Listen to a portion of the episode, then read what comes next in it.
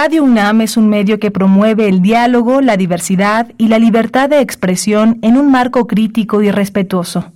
Los comentarios expresados a lo largo de su programación reflejan la opinión de quien los emite, mas no de la radiodifusora. Radio UNAM presenta Prisma RU. Una mirada universitaria sobre los acontecimientos actuales. Prisma RU. Relatamos al mundo.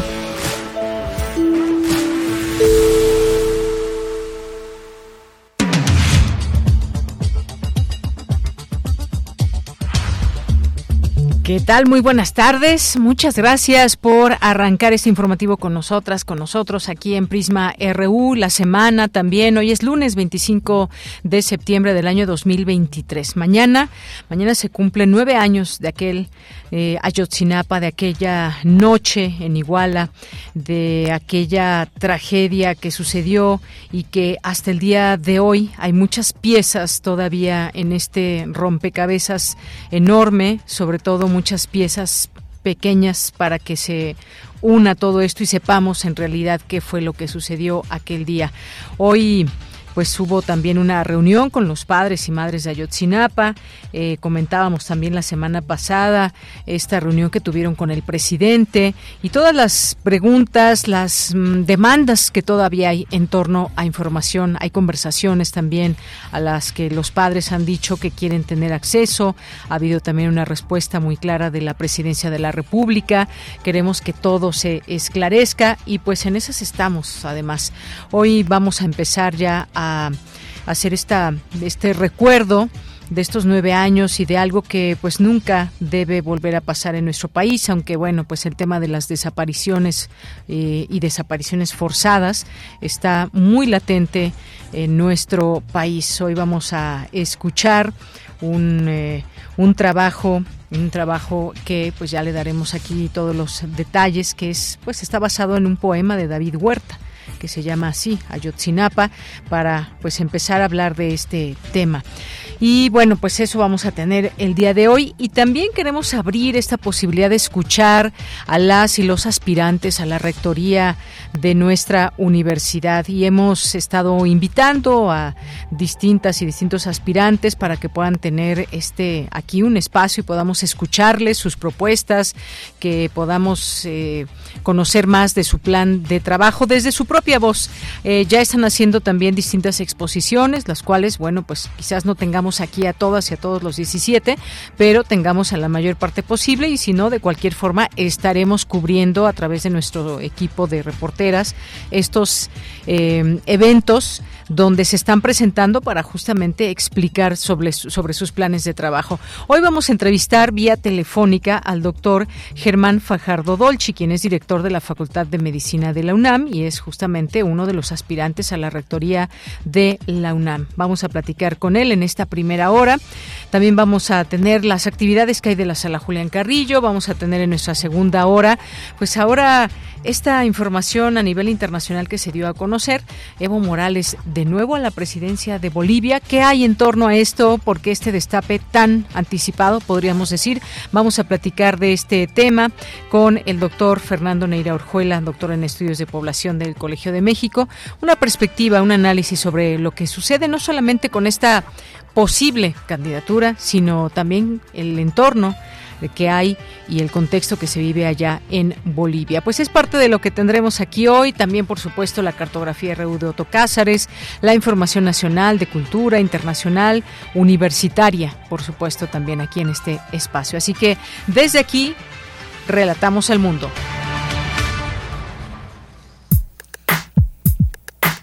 Relatamos al mundo. Relatamos al mundo.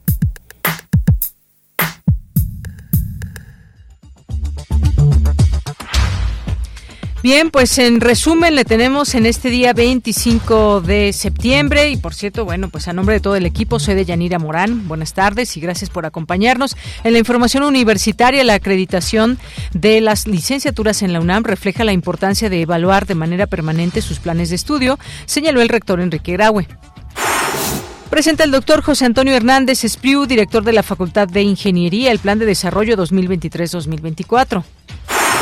Investigadores de la Facultad de Estudios Superiores Cuautitlán de la UNAM desarrollaron un biofungicida para combatir la enfermedad conocida como dumping off o secadera de plántulas que comúnmente ataca a plantas de jitomate. En la información nacional, la Comisión Federal para la Protección de Riesgos Sanitarios, la COFEPRIS, dio a conocer la convocatoria para que farmacéuticas puedan solicitar el registro sanitario y así poder comercializar sus vacunas contra COVID-19. El presidente Andrés Manuel López Obrador calificó de mucha propaganda el desfile del cártel de Sinaloa en la Sierra de Chiapas. Escuchemos.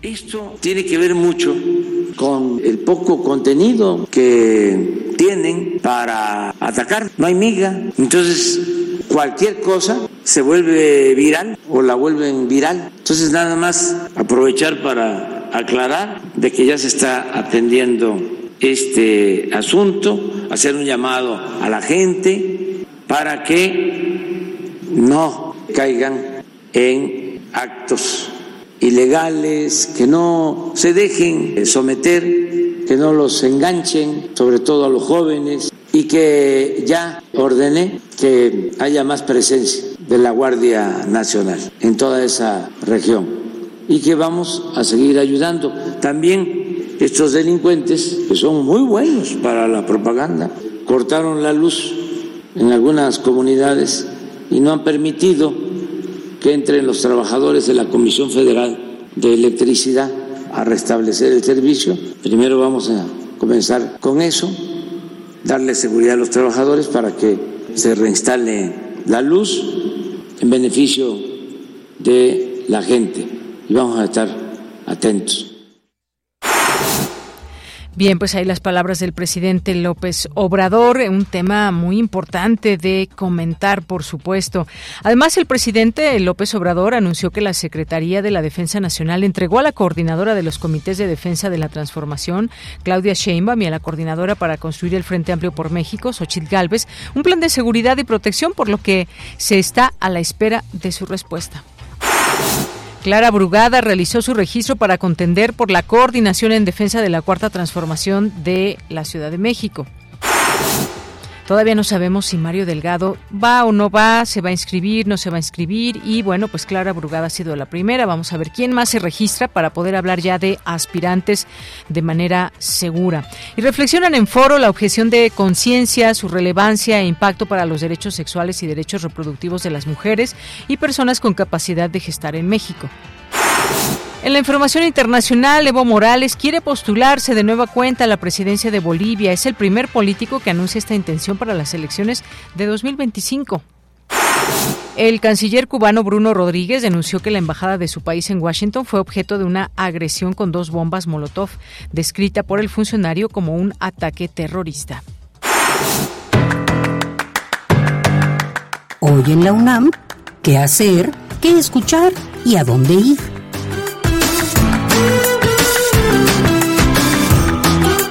Hoy es lunes de Gaceta UNAM y en su portada nos presenta el tema Fantasmas del deshielo. En los glaciares, virus y bacterias están despertando de un letargo de miles de años. ¿Con qué nos encontramos? ¿Cuáles serán las consecuencias? Algunas especies pueden afectar la salud humana. Toda la información acerca de este tema la podrás encontrar en la Gaceta de la UNAM. Consulta el sitio oficial www.gaceta.unam.mx.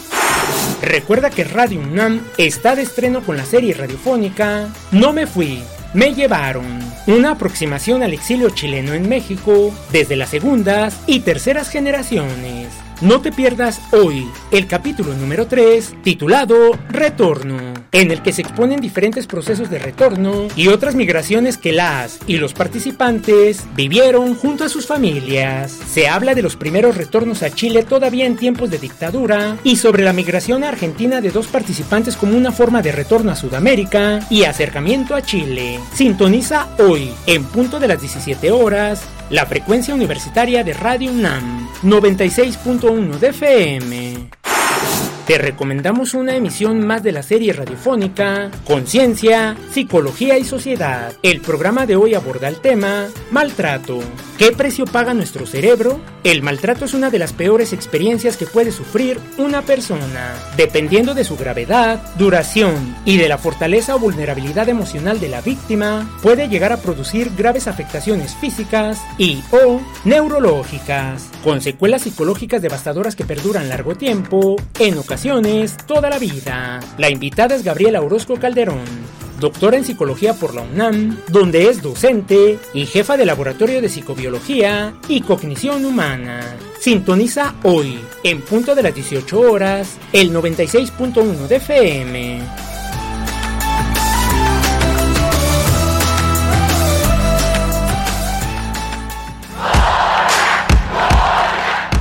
Campus RU.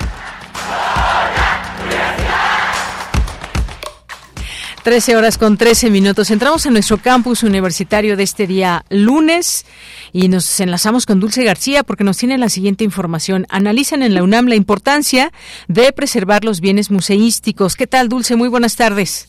Así es, Deyanira, muy buenas tardes. Aquí al auditorio de Yanira, la UNAM inauguró la conferencia Fronteras del Conocimiento, Museos, Documentación y Datos Enlazados, que aborda la importancia de la construcción y transformación de las fronteras del conocimiento para la documentación de los museos y la integración digital de su información. En el encuentro de Yanira se analizaron las fronteras como límites que obedecen a posicionamientos culturales, institucionales y académicos que se, que se están cuestionando para transformar el devenir del patrimonio cultural. Allí estuvo presente la doctora Angélica Velázquez, directora del Instituto de Investigación Estética de la UNAM, ella habló de los principales retos que enfrentan hoy los museos, como lo es el tráfico de bienes culturales. Escuchemos.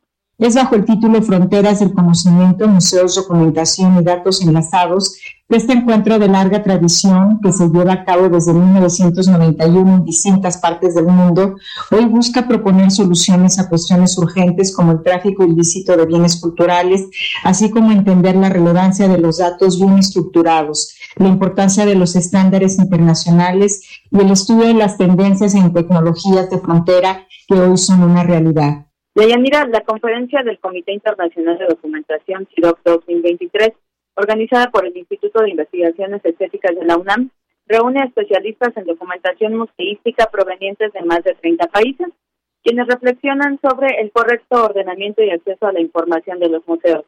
Al respecto habla el director de la Biblioteca Nacional, el doctor Pablo Mora Pérez Tejada. Escuchen. Nos encontramos en una era tecnológica en donde la forma como transmitimos y consumimos información o bienes patrimoniales ha cambiado, de la misma manera en que la transmisión y generación del conocimiento se ha transformado. Es por ello que instituciones responsables de la preservación, ordenamiento, recolección, difusión de los bienes culturales y artísticos asumen el reto para discutir estos nuevos desafíos Deyanira, las actividades de este encuentro iniciaron el día de hoy y continuarán sus actividades hasta el 28 de septiembre. Las inscripciones aún están abiertas en la página www.cidoc2023.unam.mx. Es la información. Bueno, pues muchas gracias. Gracias, Dulce García. Buenas tardes. Gracias a ti. Buenas tardes. Bien, pues ahí el tema. Y vamos ahora con mi compañera Virginia Sánchez. Presenta el director de la Facultad de Ingeniería el Plan de Desarrollo 2023-2027. Cuéntanos, Vicky, buenas tardes. Hola, ¿qué tal? De ya muy buenas tardes a ti y al auditorio de Prisma RU. A partir de un marco de referencia conformado por un análisis situacional y de diferentes escenarios prospectivos y entrevistas con representantes de toda la comunidad, plantea el Plan de Desarrollo 2023-2027 de la Facultad de Ingeniería presentado por el director de la entidad, José Antonio Hernández Espriu. Este plan señaló parte de la misión de formar recursos humanos en ingeniería con conocimientos de vanguardia académica, con habilidades profesionales y con un alto compromiso y misión humanística, competentes para aplicar su conocimiento en la solución de problemas complejos, responder a las necesidades de la sociedad de actualizarse de forma permanente. Los alcances de este plan se presentan en cinco puntos que a continuación precisa Hernández Espriu. Escuchemos. Los alcances de este plan contemplan, uno, la toma de decisiones, dos, los informes continuos a la comunidad. Por supuesto que la rendición de cuentas va relacionado con este punto. El cuarto punto es que vamos a establecer una serie de, evaluaciones y auditorías tanto internas como externas. Y el cinco punto que es importante es la prospectiva, la variable tiempo, hacia dónde va la, la Facultad de Ingeniería en el corto, mediano y largo plazo y qué es lo que estamos buscando a futuro con nuestra comunidad, con nuestros planes educativos, con la vinculación, con el sector productivo, etcétera, etcétera. El plan está diseñado con siete objetivos transversales enmarcados en siete ejes estratégicos que a continuación detalla el director de ingeniería. Escuchemos. El eje número uno, estudiantes y formación integral en ingeniería. El segundo eje, docencia y vida académica colegiada. El tercer eje, revitalización de la vinculación externa y académica. El cuarto eje se refiere al impulso y fomento a la investigación e innovación. El quinto eje tiene que ver con transformación digital en la gestión y administración académica. El sexto eje tiene que ver con todo lo relacionado con igualdad de género e integración de la comunidad. Y el séptimo eje se refiere a comunicación, proyección e identidad. Estos son los siete ejes rectores que van a estar encauzando las actividades académicas y administrativas de nuestro plan de desarrollo. Para ello, destacó el plan de desarrollo es estructurado en 25 proyectos estratégicos que se trabajarán con metas viables, medibles y transparentes, los cuales estarán divididos en 13 de fortalecimiento y 12 prioritarios con cambios en el paradigma, con los que se va a inducir el cambio de la filosofía del trabajo en la Facultad de Ingeniería. De ella, este es el reporte. Vicky, muchas gracias y buenas tardes. Buenas tardes. Vamos ahora con Cindy Pérez Ramírez. En el marco del 28 de septiembre, Día por la Despenalización del Aborto en América Latina y el Caribe, organizan el foro Acceso al Aborto Legal y Seguro. ¿Qué tal, Cindy? Muy buenas tardes. Cuéntanos.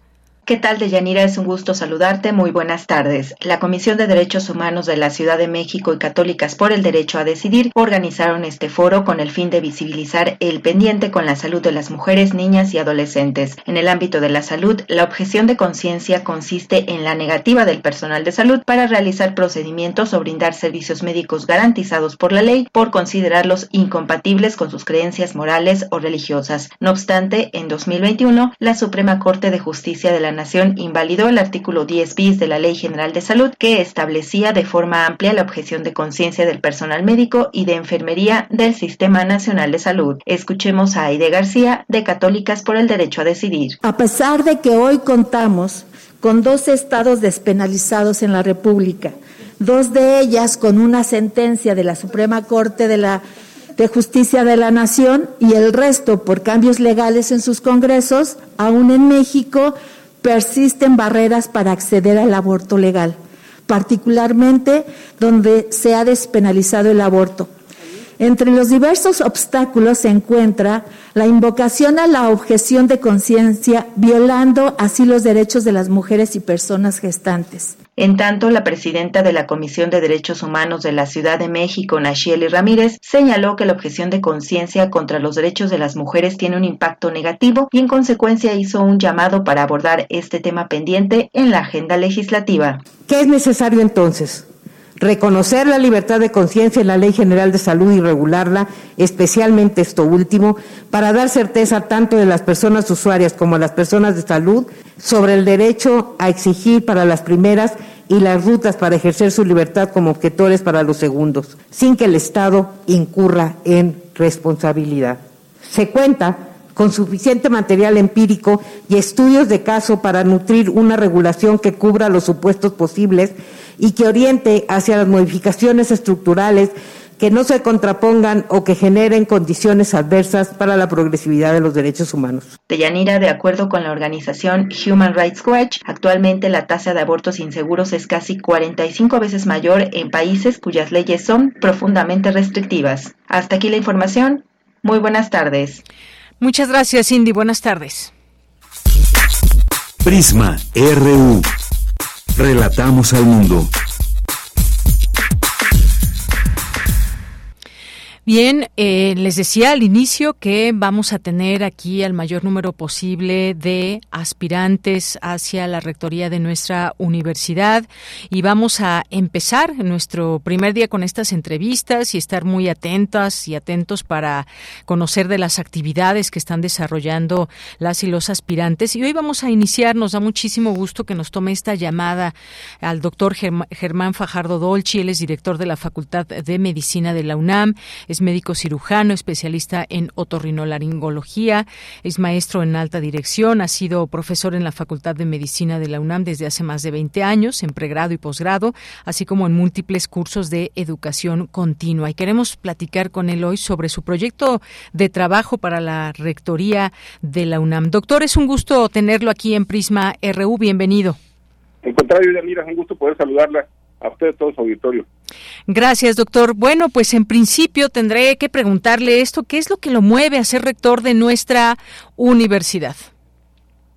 A ver, mira, mira el, este, a lo largo de mi vida ¿no? hemos dado un compromiso eh, con nuestro país, un compromiso con la Universidad Nacional, diría yo con una vocación y con una convicción de servicio, de servicio a los demás a través de la educación, a través de la investigación, la difusión de la, de la cultura, donde lo importante en este caso particular es poder continuar eh, logrando la superación de las personas, la superación académica de las personas. Y cuento además con una experiencia no solo al interior de la universidad, no solo estos últimos casi ocho años al frente de la facultad, sino también con, con esta experiencia extra universidad, digamos, donde creo que demostrar una interlocución, y diálogo, un respeto, sobre todo logros a las funciones que hemos que hemos desempeñado. Lo que queremos pues es eh, a través de la de la rectoría eh, marcar una diferencia en, en, los jóvenes y creo que cuento con la capacidad y las herramientas para lograrlo. Muy bien, pues importante todo esto que nos comenta. Hay un compromiso con el país, un compromiso con la universidad y dentro de todo esto también uno de, eh, pues cada uno de los aspirantes, cada una de las aspirantes hace su propia propuesta. Hay una propuesta amplia, hay una parte, en un resumen ejecutivo que podemos encontrar también ahí en la página de junta de gobierno.unam.mx y me gustaría que nos platique. Usted hizo nueve propuestas centrales de su plan de trabajo. ¿Cuáles destacaría? Digo, por cuestiones de tiempo, yo sé que podemos hablar de mucho, hay tanto que hablar de nuestra universidad, doctor, pero, pero díganos cuáles, la, digamos, las eh, propuestas centrales de su plan de trabajo. A ver, es, es, bien importante lo que estás comentando. yo invitaría a todos los, los eh, que hacen favor de escucharnos el día, el día de hoy, que pudieran visitar la página germánfajardo.com. Es una página que diseñamos justamente para ese proceso no solo para dar a conocer la propuesta, no solo para dar a conocer el plan de trabajo, sino para escuchar a la comunidad. Eh, a través de ella pueden ustedes eh, entrar y ver los ejes del plan de trabajo, las estrategias eh, y poder, poder participar con no solo con opiniones, sino con propuestas al interior de la universidad y al interior de cada uno de los diferentes planteles. Ciertamente tú dices, son nueve los, los ejes que presentamos y son cuatro eh, estrategias para lograr estos estos ejes. Y yo sacaría que estos cuatro son la preservación, qué es lo que tiene que preservar la universidad, qué es lo que tiene que reformar o actualizar la misma, qué es lo que tiene que innovar y qué es lo que tenemos que eliminar. Y por motivos del tiempo que tú mencionabas, me referiré a algunos nada más. ¿Qué es lo que tenemos que eh, preservar? Sin lugar a dudas, el prestigio, sin lugar a dudas, el impacto social que tiene nuestra universidad, el compromiso con el país, con los eh, problemas nacionales y la solución de los mismos, y que podamos seguir transformando vidas, eh, además, por supuesto, de la autoridad moral que representa nuestra, nuestra universidad, dentro de lo que tenemos que preservar. Y lo que tendríamos que actualizar o reformar, que son varios puntos, eh, creo que tendremos que simplificar varias cosas, tenemos que digitalizar varios de los procesos, digamos, burocráticos que tenemos al interior de la, de la universidad, tenemos que poner al estudiante en el centro de todas las decisiones, no solo del proceso educativo, sino de todas las decisiones, y que podamos tener planes y programas eh, más flexibles, diría yo, ¿no? Más de vanguardistas, que pudieran dar la mejor solución a los problemas que enfrentamos eh, como, eh, como país ya lo que le hemos dado mucho énfasis nosotros dentro de la innovación, eh, queremos tener, la Universidad de Juicio debe tener un programa que se llama el SUBE, que es el Sistema Universitario de Bienestar Estudiantil, donde se incluye la salud eh, física, la salud mental, la salud emocional, la salud eh, eh, social, y donde tengamos temas, digamos, bien importantes de salud pública de la población, de los jóvenes particularmente, como es temas tan complicados como la prevención del suicidio, como la prevención del embarazo, como la comida saludable y los estilos de vida. Yo, estas son tres de las cosas, digamos, eh, que presentamos en el plan de trabajo. Hay muchas más, como tú bien dijiste, pero yo creo que son cosas que tenemos que destacar hoy día. Muy bien, bueno, pues como usted bien dice, aquí justamente ya ya eh, rápidamente abrí esta página germanfajardo.com donde puede usted habla de que pues la gente que entra a esta página, estudiantes, por ejemplo, pues puedan participar. Hay una hay una parte donde le da uno quiero participar y ahí pues nos lleva justamente a poder generar preguntas, dudas que se tengan. Ahora, una preocupación de, de las alumnas, de los alumnos, es la oferta laboral. Cuando se concluye la, universidad, la carrera que sea, pues la pregunta que nos queda es cómo hacer para que este camino sea menos difícil y sobre todo, pues bueno, alguien que pueda eh, estar en un cargo tan importante, ¿cómo, ¿cómo hacer para que este camino sea menos difícil para egresadas, egresados de la UNAM, doctor?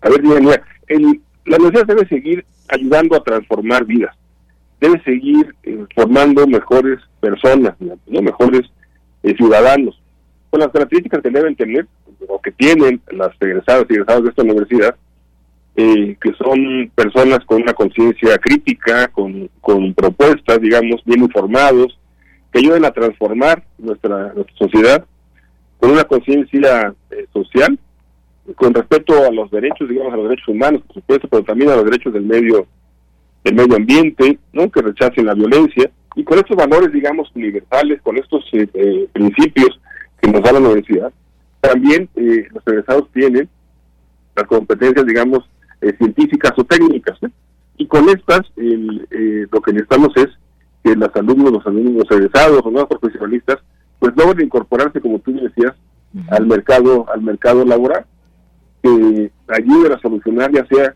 desde el ámbito público, a través de un gobierno local, gobierno federal, los grandes problemas de nuestro país, o las diferentes eh, empresas que, existen, desde, el punto de vista también como profesional eh, individual, puedan ellos tener una, una mejor vida, una mejor vida en lo individual, en lo familiar, pero también con esta conciencia social que nos ha distinguido.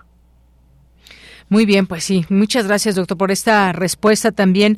Ahora bien, usted nos decía lo que lo mueve para ser rector de nuestra universidad y cómo hacer, según su plan de trabajo, que la UNAM se siga consolidando como una de las mejores universidades del país y del mundo, que es todo, todo un trabajo, un proceso muy grande, doctor. Bueno, aquí que quisiera yo reconocer el trabajo del rector Graue. Creo que el trabajo en ese sentido ha sido muy importante y, no es una cuestión, digamos, de opinión eh, mía, sino los diferentes rankings internacionales así lo así lo hacen ver. Entonces, primero quisiera empezar por este reconocimiento. Y lo que tenemos que hacer es eh, continuar con este con este esfuerzo eh, de, de, prestigio, diría yo, de libertad, de respeto, de donde triunfa la inteligencia, no, la tolerancia.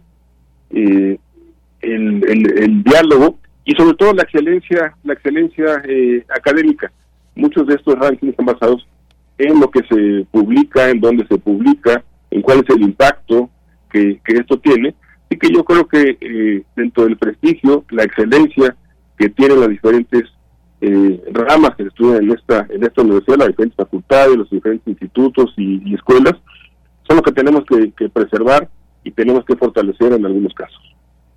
Muy bien, pues muchas gracias. Y justamente veía aquí en su página parte de lo que nos ha estado comentando en estos momentos y habla también de eh, pugnar por hacer de la UNAM un ejemplo nacional de inclusión y equidad, fomentando y protegiendo la diversidad, que debe ser punta de lanza la UNAM en la construcción de una comunidad que garantice la seguridad y la igualdad de oportunidades de las mujeres universitarias, alumnas, docentes, colaboradoras, implementando las mejores prácticas a nivel internacional. ¿Cuáles son estos, digamos, retos que tiene la universidad? Quizás uno de ellos que nos pueda hablar, que es este, justamente el de la igualdad de oportunidades. A ver, la, igualdad continua tiene que ver con muchas cosas, tiene que ver eh, con, con, los aspectos sociales que los donde recibimos a los universitarios, además, y los alumnos, ¿no? Eh, donde a mi juicio está clarísimo que necesitamos una mayor participación eh, de la mujer, ¿no? donde tenemos un enfoque de derechos, derechos humanos, de interculturalidad y de diversidad. Y esto, eh, recordemos que tenemos alumnos que ingresan con nosotros, pues la verdad que bien pequeños, ¿no? de 15, 16 años, cuando están formándose como personas, cuando están formándose como ciudadanos, y es aquí donde tenemos que ser capaces de, como decíamos hace, hace un momento, de formarlos como, como mejores personas, ¿no? como líderes eh, eh, que nos ayudan a transformar nuestra realidad, y tenemos que ser en ese sentido, pues un ejemplo de todo lo que hemos mencionado, particularmente de respeto y de tolerancia. Muy bien, bueno, pues ahí está. Son todos estos, digamos, ejes eh, que estoy leyendo aquí desde su página que podemos encontrar.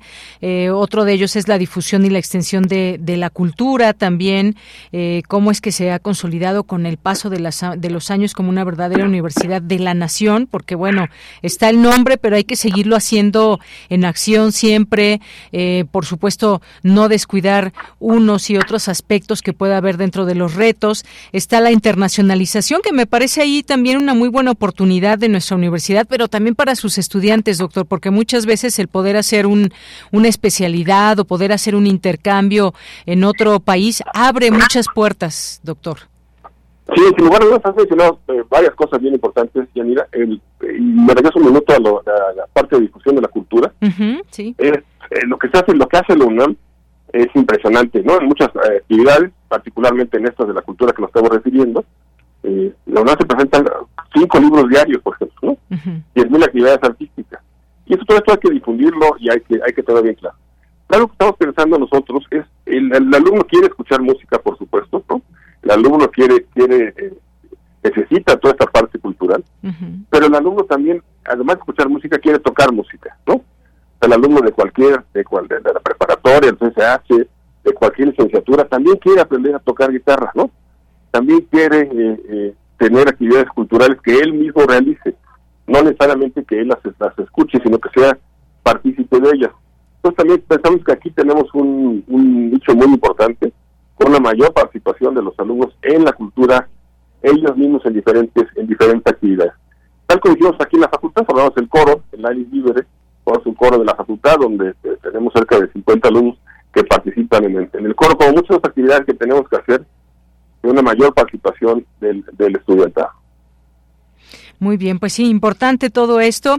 Con esto cerraría, doctor, que tiene que ver con la vinculación con la sociedad, otro de los puntos que usted destaca en su plan de trabajo, porque pues hay muchas contribuciones de esta máxima casa de estudios que, eh, como usted lo señala, han sido permanentes en terrenos científicos, sociales, humanísticos, artísticos, las cuales han servido como fundamento para la construcción de la nación mexicana. Y muchas veces cuando decimos hay un referente sobre algún tema, pues volteamos a ver a la universidad, porque desde aquí usted decía, hay libros que se están publicando a diario, pero hay también muchos, eh, muchas personas académicas, académicos, investigadoras, investigadores, que tienen en sus manos pues una labor tan grande como lo es también ir dando pauta de lo que esta sociedad necesita, que muchas veces es generar, generar discusión, generar argumentos, y desde nuestra casa de estudios me parece que tenemos algo muy amplio, incluso para que gobernantes puedan mirar hacia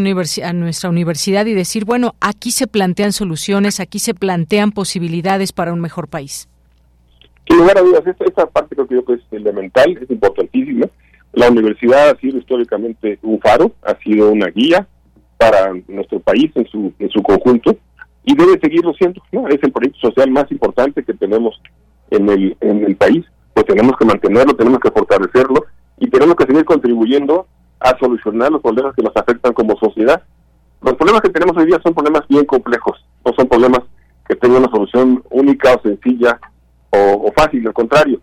Y entonces la, la universidad debe ser eh, justamente el punto de partida de donde los problemas nacionales no solo se discutan, no solo se analicen, sino que tengan propuestas muy claras para salir adelante.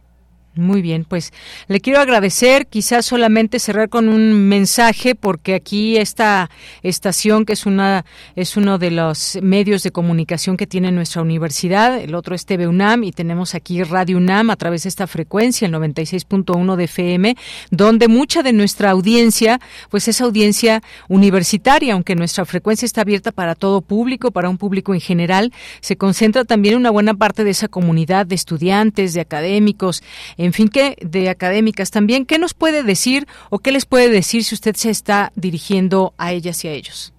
Yo los invitaría a todos a participar en el proceso, a que conozcan las diferentes propuestas y en mi caso particular los invitaría a que participen a través de la página que tenemos, uh a que participen. Es bien importante escuchar todas las propuestas. La solución no es una persona, ¿no? el camino no es individual, el camino es eh, la inteligencia colectiva para tener una mejor universidad. Muy bien. Pues, doctor Germán Fajardo Dolci, muchas gracias por haber estado aquí en Prisma RU y platicarnos, platicarnos un poco de su proyecto de trabajo para la Rectoría de la UNAM 2023-2027. Muchas gracias. que tengan muy buena tarde. Muchísimas gracias a ustedes. Igualmente, hasta luego. Gracias al doctor Germán Fajardo Dolci, director de la Facultad de Medicina de la UNAM. Y como les digo, vamos a invitar aquí a todas las personas que están participando y que podamos tener aquí sus voces o sus planes de trabajo que también pues están abriendo estas posibilidades de pues por ejemplo aquí tenemos esta página que ya nos decía el doctor Germán Fajardo pero también tenemos eh, eh, hay invitaciones abiertas para que se vaya a escuchar sobre su plan de trabajo de distintas y distintos aspirantes así que vamos a traerles un poco de eso que está sucediendo también desde distintas em, dependencias y lugares para traerles aquí lo que están diciendo las y los aspirantes. Así que, pues no se pierda todas estas eh, palabras, entrevistas, estas charlas que tendremos con quienes están interesadas e interesados en ocupar la rectoría de nuestra universidad. Continuamos. Tu opinión es muy importante. Escríbenos al correo electrónico prisma.radiounam@gmail.com. Bien, pues como sabemos, mañana se cumplen nueve años de la desaparición de estudiantes allá en Ayotzinapa y hay pues distintas informaciones que están surgiendo en este sentido, como esta de que los familiares de los 43 normalistas anuncian que mantendrán un plantón afuera del campo militar 1 hasta que la Sedena entregue la información que falta, que dicen que falta del caso Ayotzinapa. El martes 26, pues bueno, decimos se cumplen nueve años, va a haber una manifestación como lo ha habido desde un inicio, para exigir, seguir exigiendo eh, pues toda la información, que no se apague este caso porque no ha habido justicia, porque aún no se tiene toda la información. Y bueno, pues también distintas publicaciones que podemos ver, como la de Amnistía Internacional también, que pues hacen este llamado para exigir justicia nueve años de la desaparición de los 43 normalistas, porque vivos se los llevaron, vivos los, los queremos, hasta encontrarlos y bueno, pues va a haber esta también esta manifestación, como decíamos, mañana a las 4 de la tarde. Y pues aquí les queremos presentar un trabajo que nos parece un trabajo muy importante eh, que tiene que ver con todo esto y tiene que ver con pues un poema de David Huerta de título Ayotzinapa, que justamente habla de todo ello. Ayotzinapa de David Huerta es un poema eh, por encargo en 2014 de eh, Francisco Toledo para que se exhibiera en el Museo de Arte Contemporáneo de Oaxaca y lo vamos a escuchar. Esta es una producción que hace Dulce Wet, es un material inédito que queremos dejarles con mucho cariño, por supuesto, que es un trabajo que creemos que debe ser escuchado y que pues tiene este este tema por supuesto de Ayotzinapa y escucharemos la voz de David Huerta con este poema que se llama Ayotzinapa y como les comento una una producción de Dulce Wet. Ayotzinapa. Ayotzinapa. Ayotzinapa. Ayotzinapa. Ayotzinapa. Poema de David Huerta. Un poema de David Huerta. Mordemos la sombra y en la sombra Aparecen los muertos. Mordemos a sombra y na sombra aparecen los muertos. Como luces y frutos. Como vasos de sangre. Como piedras de abismo. Como ramas y frondas de dulces vísceras. Como ramas y frondas de dulces vísceras.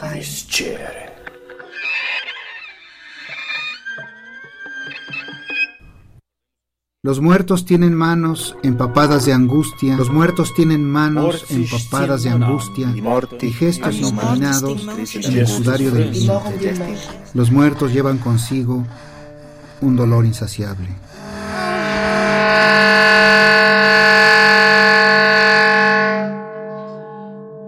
Esto es el país de las fosas. Este.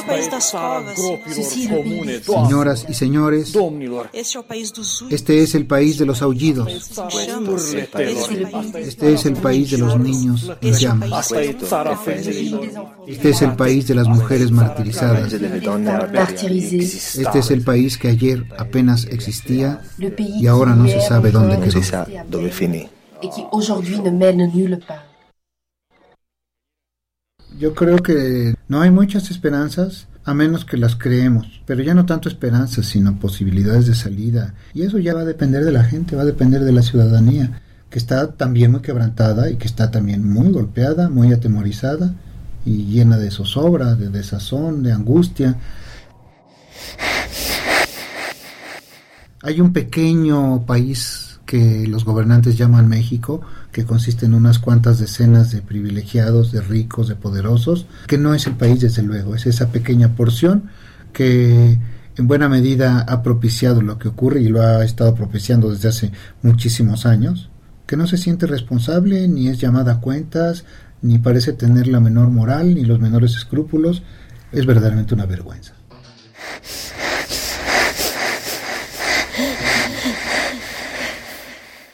Es un país casi impresentable. Claro que, por desgracia, cuando digo que es un país casi impresentable, lo digo por los efectos de la conducta de este pequeño grupo que se hace llamar México, que quiere representar al país y que no lo representa. En absoluto, yo trabajo todas las semanas, todos los días, con estudiantes jóvenes de las universidades públicas, con escritores, con promotores culturales, con artistas, con investigadores, y esa es la parte noble, la parte que realmente vale la pena pero todos estamos muy preocupados, ellos no. Es una vergüenza.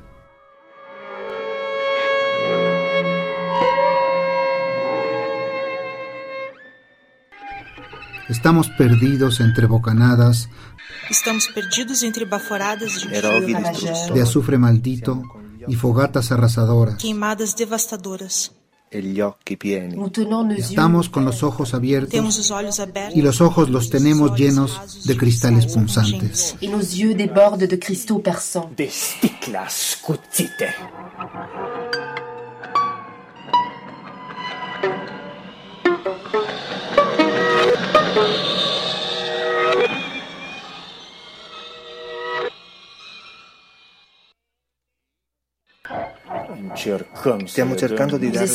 Estamos tratando de dar nuestras manos de vivos a los muertos y a los desaparecidos, pero se alejan y nos abandonan con un gesto de infinita lejanía. distância infinita.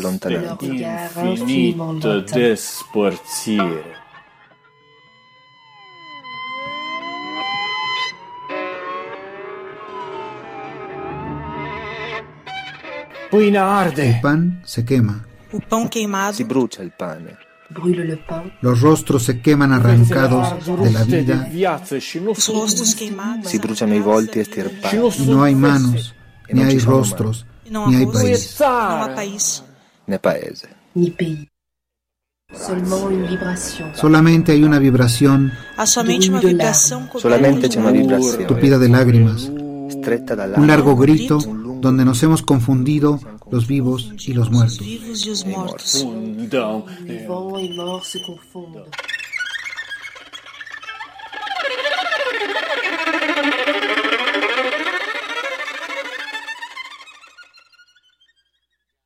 organizarnos, protestar, escribir cartas, darles lata, que no duerman tranquilos. Con el crimen organizado la ciudadanía puede hacer poco. El señor Calderón, cuando fue presidente de la República, decía, necesitamos la ayuda y el apoyo de los ciudadanos. ¿Cómo va a denunciar un ciudadano al narcomenudista a quien ve operar en la esquina si sabe que ese narcomenudista está coludido con los patrulleros? ¿O va a ir con el Ministerio Público, que también es parte de esa red de complicidades? ¿O va a ir con su delegado, que es un político corrupto? ¿O va a ir con el jefe de gobierno de la ciudad? ¿O va a ir con quién? ¿Con el secretario de gobernación? ¿Con el procurador a denunciar al narcomenudista de la esquina? ¿O va a tomar un arma y va a enfrentársele? ¿En qué consiste la cooperación de la ciudadanía para combatir el crimen organizado? Lo malo, lo peor, lo infernal, lo que realmente resulta desesperante es que están coludidos, están metidos en esa red de complicidades de la que hablaba todos los gobernantes, todos los funcionarios en todos los niveles, desde el municipal, estatal hasta el federal. Por lo visto, una buena porción del ejército y de la marina. Vivimos con una sociedad desprotegida, una sociedad frente a la cual el gobierno no cumple su mínima responsabilidad de proteger la vida de los habitantes, ¿verdad? De este país. Estamos enfrentados a esta ciudadanía desprotegida y un gobierno que cada vez más, y ya por lo visto indiscutiblemente, está unido al crimen organizado al que solo simula o finge combatir puesto que también se beneficia de los frutos de estos crímenes. La vía también es exigir, hasta que se consiga, que se despenalicen las drogas. Una de las víctimas de esta guerra, no la más importante, pero muy importante de todas maneras, son las drogas. La gente no sabe qué son las drogas. Las gentes las identifican con algo malo, debido a la torpeza de la política de esta gente, de este Calderón. Yo opino como un ciudadano, como un profesor que soy y como escritor, pero no tengo ninguna especialización en criminalística, ni soy investigador policíaco, ni cosa que se le parezca, sino un ciudadano preocupado por lo que pasa con este país, hasta angustiado,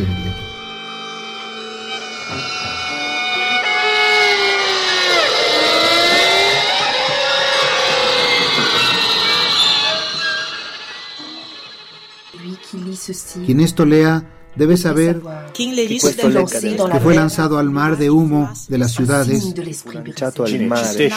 como una señal del espíritu roto. Como un señal del espíritu roto.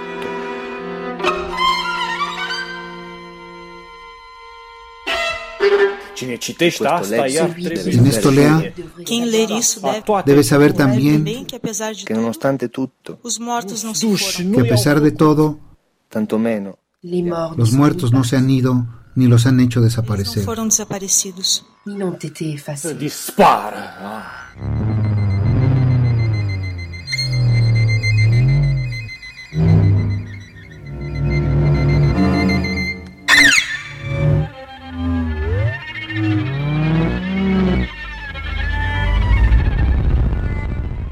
Que la magia de los muertos está en el amanecer y en la cuchara, en el pie y en los maizales, en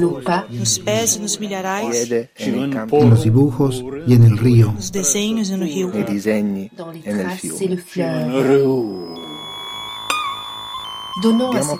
Demos a esta magia la plata templada de la brisa.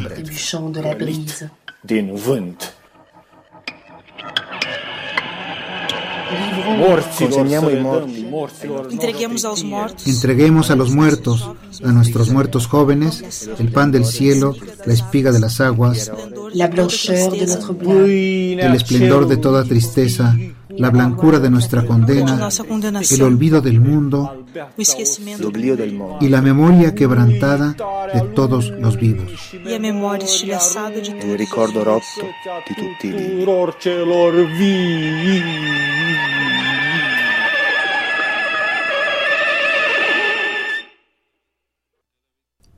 Ahora mejor callarse, hermanos.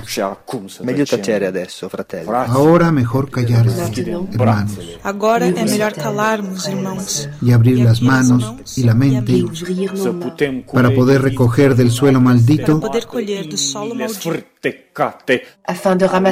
los corazones despedazados de todos los que son y de todos los que han sido y de todos que fueron, y e de todos los que han sido. Y de todos los que han sido.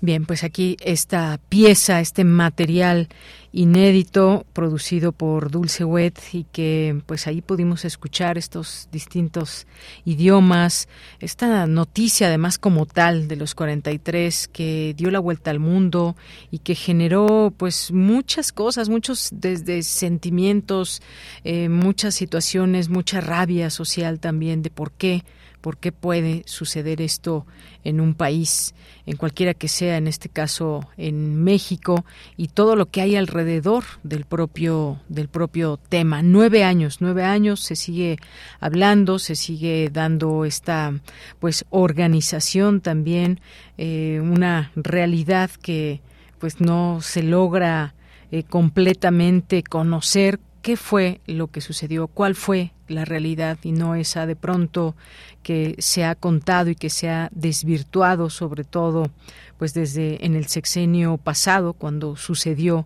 esta eh, pues esta desaparición.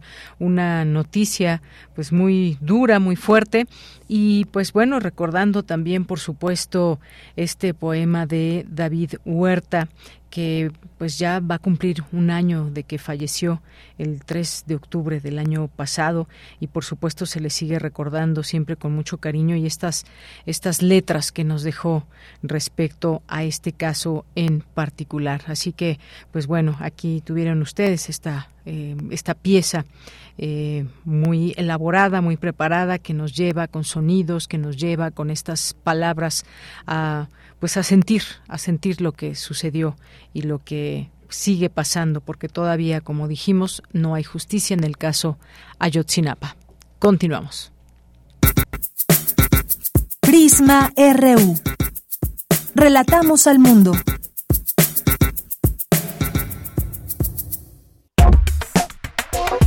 Tu opinión es muy importante. Escríbenos al correo electrónico prisma.radiounam@gmail.com.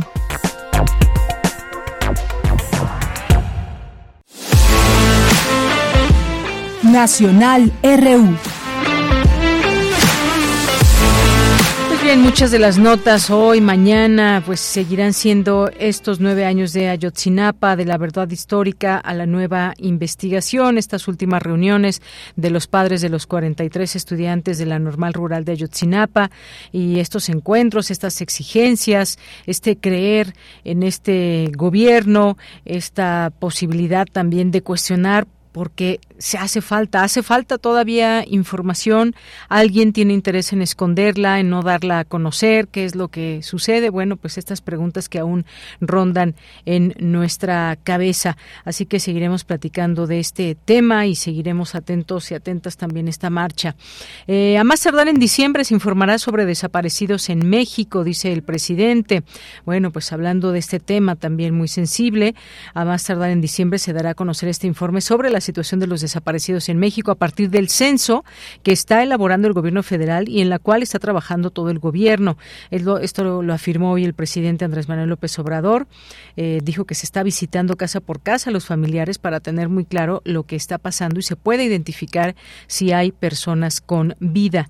En su conferencia dijo que se estarán presentando informes desagregados por cada entidad, comenzando por la Ciudad de México, donde el Ejecutivo Capitalino está colaborando, eh, pero igual que en todas las entidades. Será el mismo método con la participación de otras instancias de gobierno estatal y municipal, con el apoyo de la Secretaría del Bienestar y de servidores de la Nación. Y bueno, pues entre otros temas también sigue este de la migración.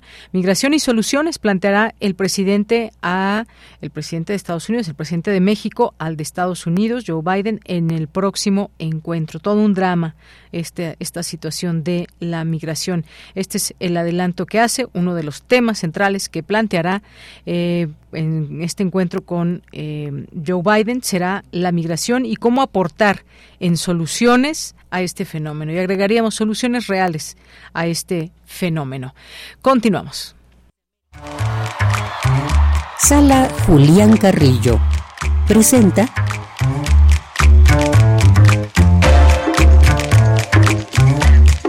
Bueno, pues ya estamos aquí con Montserrat Muñoz, Monse Magia, que nos acompaña ya en cabina. ¿Qué tal, Monse? Y aquí haciendo su video en vivo y a todo color. Exacto. ¿Cómo estás, Monse? Saludándoles aquí con muchísimo gusto a todos quienes escuchan Prisma RU, a ti, Bella, al equipo de producción. Somos felices cuando los lunes de luna nos encontramos para lanzarles flechazos culturales. Recuerden que nuestra misión es trabajar para y por y por las artes. Sin embargo, mm, esa misión no está completa si ustedes no se acercan a nuestra programación cultural. Por supuesto, pueden seguir el Facebook, Sala Julián Carrillo, ahí están todos los flyers, los contenidos, las invitaciones. También les preguntamos cuál ha sido su mejor momento en la Sala Julián Carrillo y muchas personas contestaron, así que si ustedes también ya han visitado la sala, regresen, por favor, y también si ven este post ahí en Facebook, comenten cuál ha sido su actividad actividad favorita porque pues han habido desde maratones de cine, conciertos, obras de teatro, también eh, pues bueno, no les voy a spoilerar nada, pero pónganos ahí su mejor recuerdo. Y también si quieren hoy acompáñenos a las 8 de la noche porque tenemos las anécdotas del general Villa. Es una obra que ya en su última función nos recuerda acerca de las historias de la revolución. A todo rima. A las 8 de la noche hoy los esperamos. Los martes de danza contemporánea con la obra Moiras a las 8. Los miércoles con el Cineclub Radio Cinema que presenta esta semana una película bastante polémica, violencia con glitter, realidad social, muy imperdible. Me quedo contigo de Artemio Narro parte del ciclo de 400 millones de fotogramas curados por Carlos Narro. Esto es a las 6 el miércoles.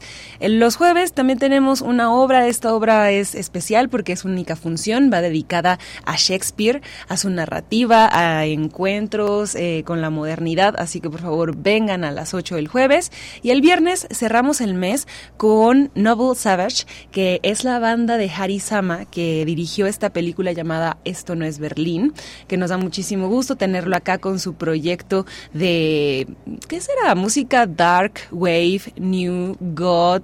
Yo creo que van a caer las sombras. Si ustedes son también igual de este club, vengan y si no sintonicen que es una propuesta musical bastante electrónica y obscura. Se van a escuchar las salas de los murciélagos aquí en la sala Julián Carrillo. Por favor, vengan, es entrada libre a las 9.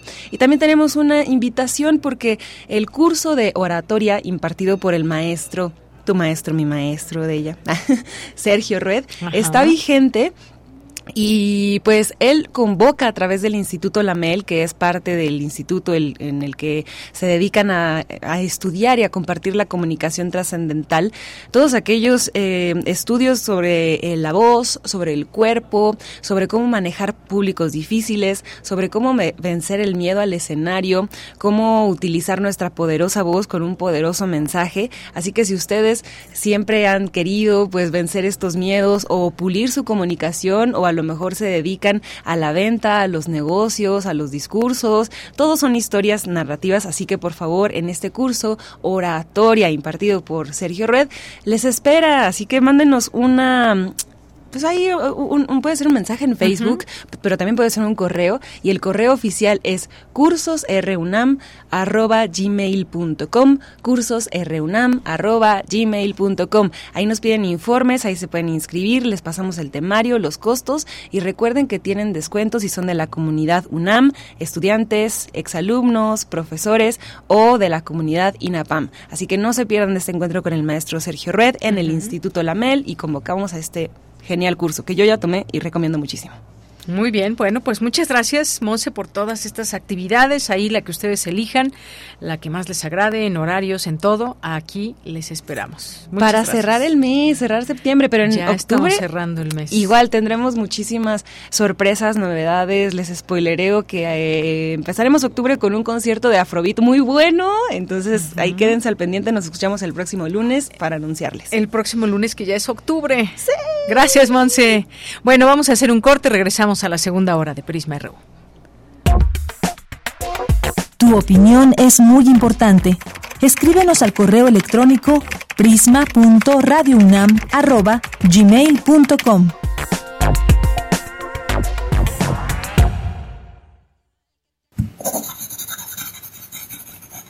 Un libro no termina con el punto final. No es solo la escritura y la corrección hay mucho más que un proceso creativo o un arranque de inspiración. Las palabras encierran conocimiento y cultura, pero también gustos y texturas. Los invitamos a probar los sabores y los saberes del lenguaje. Eso, todo eso es lo que saben las palabras. Saben las palabras, el amor por el lenguaje en todas sus presentaciones. Con Laura García, todos los lunes a las 18.30 horas, retransmisión sábados a las 17 horas, solo por Radio UNAM, Experiencia Sonora. ¿Sabías que la Ciudad de México cuenta con una fiscalía especializada para la atención de delitos electorales? La FEPADE es la autoridad encargada de procurar justicia en materia penal electoral. Previene, investiga y persigue delitos electorales. Si eres víctima o testigo de un delito, denuncia al 800-133-7233, www.denunciadigital.cdmx.gov.mx o en cualquier agencia del Ministerio Público. Fiscalía especializada para la atención de delitos electorales de la Ciudad de México. Denunciar es prevenir. Dicen que se llama fentanilo. Yo nomás que no le agarro el hilo. Dime que tiene de feo. Va a acabar como rata en el panteón.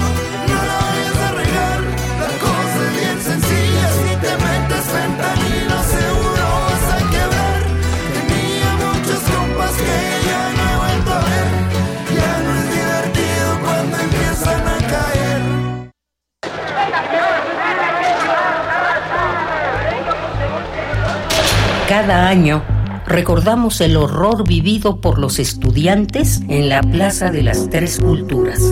Pero también no hay que olvidar que ese mismo año otras injusticias se cometían muy lejos de Tlatelolco. Radio UNAM te invita a escuchar la transmisión especial del documental sonoro Tezopaco, la otra masacre del 68 que no se conoció. Muchachos, a los jóvenes caídos aquí en Tezopaco hace 50 años. Una investigación de Jessica Trejo sobre un grupo de jóvenes militantes ejecutados en Sonora. Lunes 2 de octubre a las 11 horas por el 96.1 de FM. 2 de octubre. No se olvida por más de una razón. Radio UNAM. Experiencia sonora. Queremos escuchar tu voz. Síguenos en nuestras redes sociales. En Facebook como Prisma RU y en Twitter como arroba PrismaRU.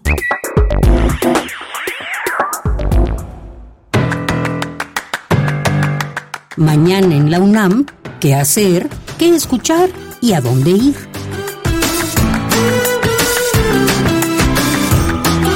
Te recomendamos la serie radiofónica Voces de la Casa, selección de fragmentos de los programas históricos que resguarda la fonoteca Alejandro Gómez Arias de Radio UNAM. Entre otras, este mes de septiembre escucharemos las voces de Rizar Kapuczynski, Raquel Tibol, Gabriel García Márquez y María Granillo. La serie radiofónica Voces de la Casa se transmite de lunes a domingo a lo largo de la programación de nuestra emisora. Otra opción sonora que no te puedes perder es la serie radiofónica Espacio Académico Paunam, bajo la conducción de Ernesto Medina y Sabrina Gómez Madrid. Esta semana te invitamos a escuchar la serie de cápsulas en las que el maestro Gustavo Villanueva Bazán, investigador y académico de la Facultad de Filosofía y Letras de la UNAM, nos habla sobre el tema La importancia actual de los archivos. Espacio Académico Paunam se transmite de lunes a domingo a lo largo de la programación de nuestra emisora. La Universidad Nacional Autónoma de México te invita a participar en el Congreso Estrategias de Ciberseguridad en la gestión de las redes sociales de las instituciones de educación superior, que se llevará a cabo el próximo 4 de octubre de 10 a 13.30 horas en la unidad de posgrado de la UNAM. Consulta la programación completa en la Gaceta de la UNAM de hoy lunes 25 de septiembre. Para Prisma RU, Daniel Olivares Aranda.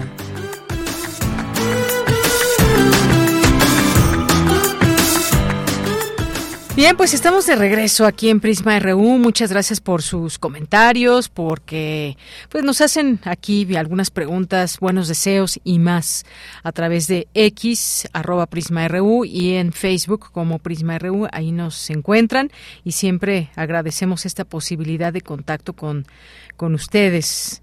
Eh, Jorge Fra, muchos saludos le mandamos desde aquí. Jorge Morán Guzmán dice, otro médico será rector de la UNAM. Bueno, ahí la pregunta, que bueno, pues ya se responderá en su momento. No comamos ansias, Jorge Morán Guzmán, muchas gracias. Dice, los archivos son vitales y el Comité Internacional de Documentación, Fronteras de Conocimiento, del Conocimiento, Museos, Documentación y Datos Enlazados es un gran avance. Gracias, Jorge.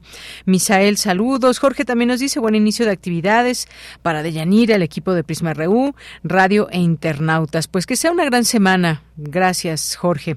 Lorenzo Sánchez nos dice, vivos se los llevaron, vivos los queremos, aunque el señor presidente asegura que ya está toda la información. Nos faltan 43 y miles de desaparecidos. Un abrazo. Gracias, Lorenzo Sánchez.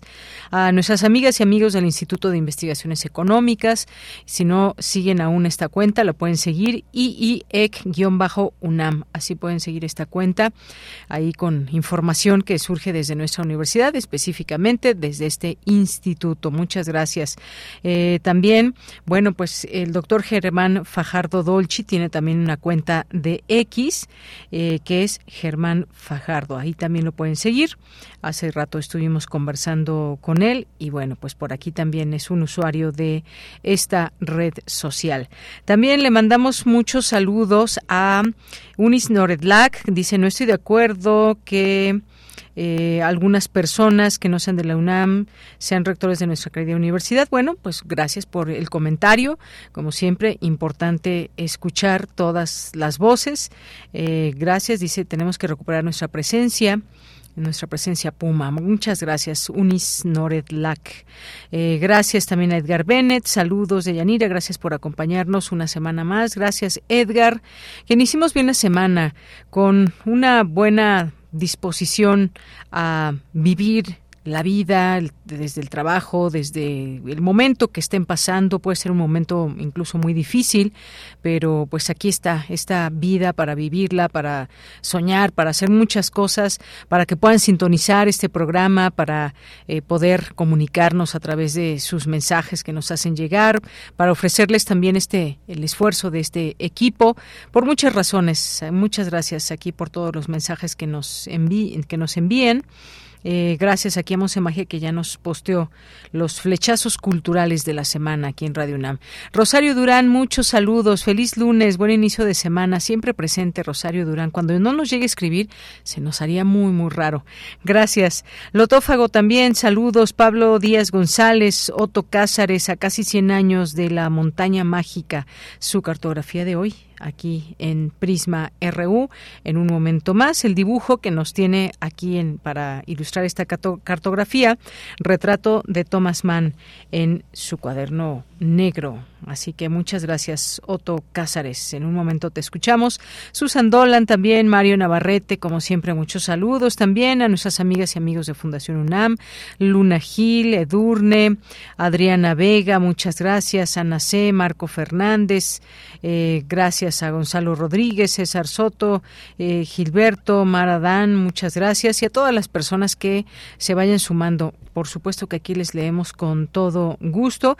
Jorge nos dice feliz inicio de semana, todo Radio UNAM y Prisma RU y seguimos aquí en la lucha por un México mejor en todos los sentidos. Sean felices. Muchas gracias, Jorge. Saludos para ti. Carmen Valencia también te mandamos muchos saludos y nos vamos a la información en esta segunda hora de Prisma RU. Entrega el rector Enrique Graue. A ver, antes, antes de irnos a la información, tengo regalos para ustedes. Les platico rápidamente que próximamente se va a llevar a cabo el eh, pues un concierto por el Festival Sinergia y bueno pues será el próximo 7 de octubre. Paren bien oreja, próximo sábado 7 de octubre. Es decir, faltan todavía dos semanitas de 11 de la mañana a 8 de la noche y aquí tenemos boletos, boletos. Eh, bueno pues Radio UNAM es una de las radiodifusoras participantes Así que pues es un cupo amplio porque va a haber varias bandas, seis mil personas aproximadamente. Las radiodifusoras participantes, pues obviamente las eh, radiodifusoras universitarias, Radio IPN, Radio UNAM, UAM Radio, Ibero, Radio Enáhuac, Reactor, Canal 11 también, Radio Educación, Altavoz Radio, Código Ciudad de México, Fundación Politécnico, es la red de radios universitarias de México y Yazatlán Capital.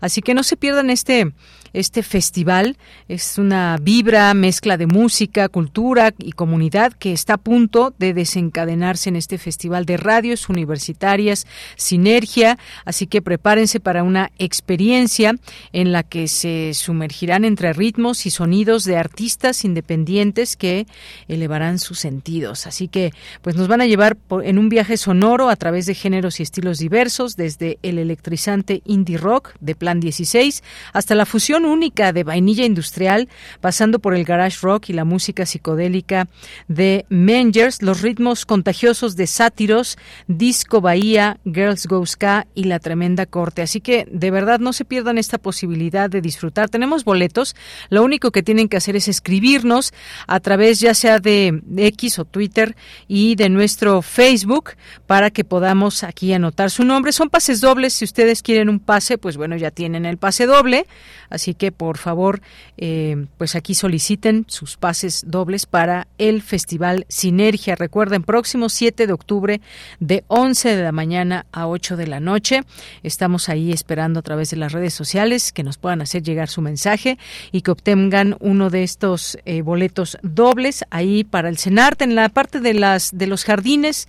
Ahí pueden ustedes en las áreas verdes, ahí pueden disfrutar de este festival próximo 7 de octubre de 11 de la mañana a 8 de la noche. Bueno, ese es uno de los anuncios y bueno, otro de ellos es y felicitar desde aquí a Poetas Errantes porque pues eh, acaban de ganar justamente el primer lugar en podcast documental del concurso de Red de Radios Universitarias de Radio. Una felicitación desde aquí a Poetas Errantes. Ya mañana los tendremos por aquí y tendremos oportunidad también de, de saludarles y de felicitarles por este por este reconocimiento. Así que bueno, aquí están esperando sus boletos y ahora sí, nos vamos a la información porque entrega el rector Enrique Graue la certificación internacional a la carrera de biología de la FE Zaragoza. Mi compañera Virginia Sánchez tiene la información. Vicky, adelante.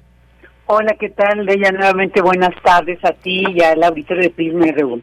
El que el 95% de licenciaturas de la UNAM estén acreditadas o en proceso de demuestra la importancia para la universidad de evaluar permanentemente sus planes de estudio, por lo que cada acreditación es de celebrarse, pues es con la finalidad de progresar. Así lo señaló el rector Enrique Grau al presidir la entrega de la constancia de acreditación internacional a la licenciatura de Biología de la Facultad de Estudios Superiores Zaragoza para los próximos cinco años. Escuchemos al rector. Hoy en día tenemos 95% de las carreras acreditadas o en proceso de acreditación. Y ese otro 5% es porque son muy recientes y no pueden ser acreditadas. Es decir, sí está la universidad convencida de la necesidad de sujetarse a una permanente evaluación de los planes de estudio, de cómo impartimos la enseñanza y por supuesto de evaluar los resultados de ella, documentarlos y establecer procesos de mejora continua. Eso indudablemente debe ser la finalidad para progresar. Por su parte, Eduardo Salsa Mesa del Comité de Acreditación de la Licenciatura en Biología entregó al rector Enrique Grago y al director de la FE Zaragoza, Vicente Jesús Hernández Abad, las acreditaciones por parte de la Agencia Acreditadora de Chile y por el Comité de Acreditación y Certificación de las Licenciaturas en Ciencias Biológicas.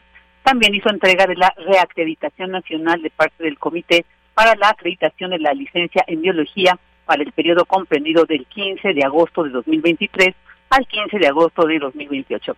En tanto, Vicente Hernández Saba, director de la Facultad de Estudios Superiores Zaragoza, aseguró que con esta cuarta carrera de la facultad acreditada se busca cumplir el objetivo de mejorar al país a través de la educación. Escuchemos. Las acreditaciones son una celebración en realidad del trabajo de las comunidades donde se demuestra lo que llevamos a cabo y lo que sabemos hacer y lo que buscamos hacer día a día, que es mejorar a través de la educación, mejorar a nuestro país. Y aquí se reunieron las voluntades de todas y todos para tener este logro. Nuestra cuarta carrera en la facultad acreditada internacionalmente. Y entonces el recibido y este documento es la evidencia escrita del buen trabajo que buscamos hacer de manera cotidiana. Un trabajo que nunca es perfecto, se los he dicho muchas veces porque lo humano jamás va a ser perfecto, pero día a día buscamos que se mejore.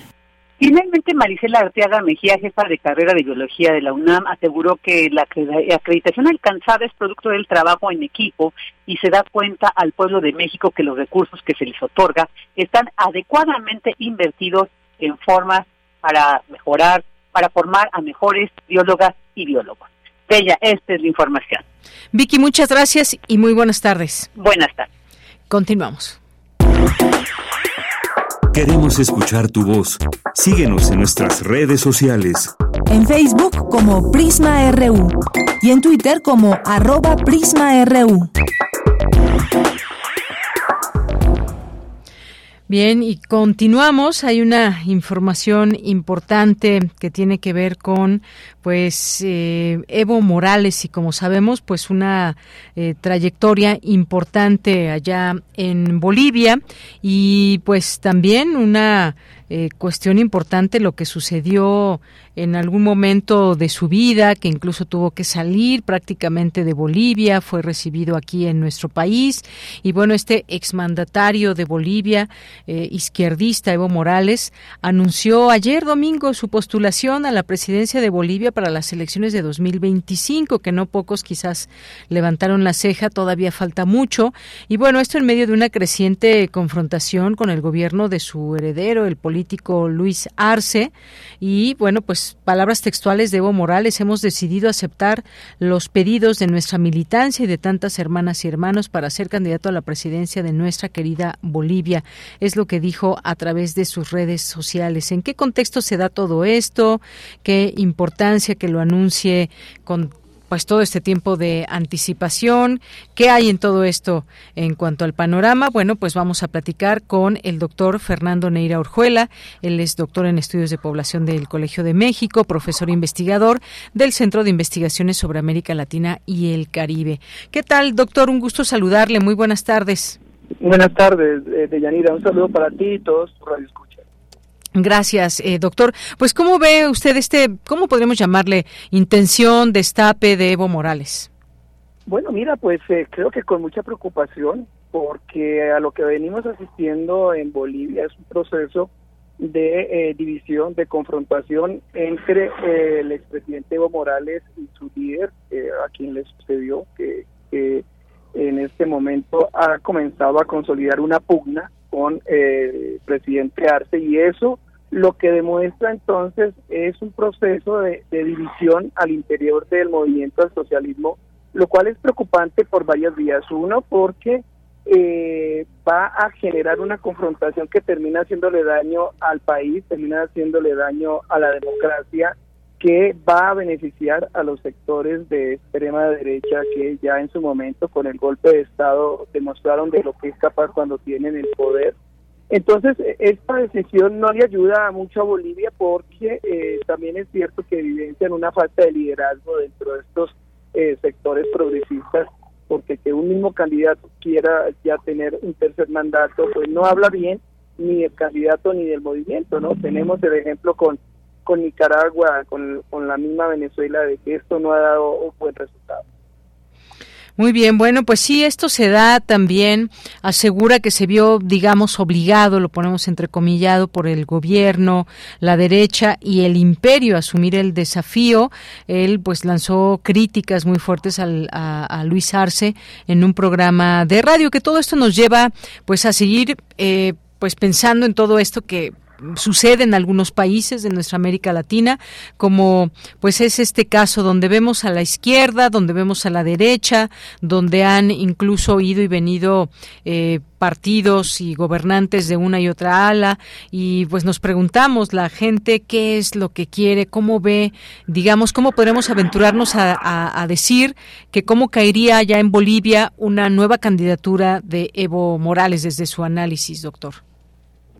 Pues mira, hay que verla con mucho cuidado porque incluso cuando él fue mandatario en el segundo periodo ya había muchas críticas a su gestión. Eh, los, los presidentes tienden a diluirse, tienden a desgastarse con el paso de los años y de ahí que cuando persisten en la idea de mantenerse en el poder, pues eso termina siendo negativo para él, para el movimiento y para el país mismo. En ese sentido creo que eh, el que se esté dando esa confrontación como se está dando en el, movimiento al socialismo le hace mucho daño al partido, le hace mucho daño a todos esos movimientos sociales que habían logrado una consolidación en territorio boliviano y obviamente abre un abanico para que ahí puedan ocurrir muchas cosas de participación de otros sectores eh, más extremistas y, lo que eso implica, ¿no?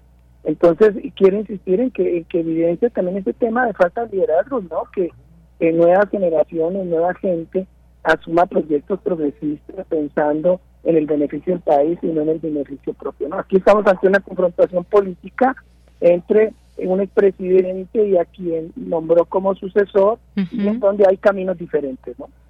Así es, hay caminos diferentes. Ahora que lo menciona, pues hay que recordar que, que Arce fue su, su ministro de Economía durante su gobierno y bueno, ahora le reprocha que no haya avanzado nada en la agenda que realizó con 13 pilares eh, rumbo hacia el bicentenario del país en 2025.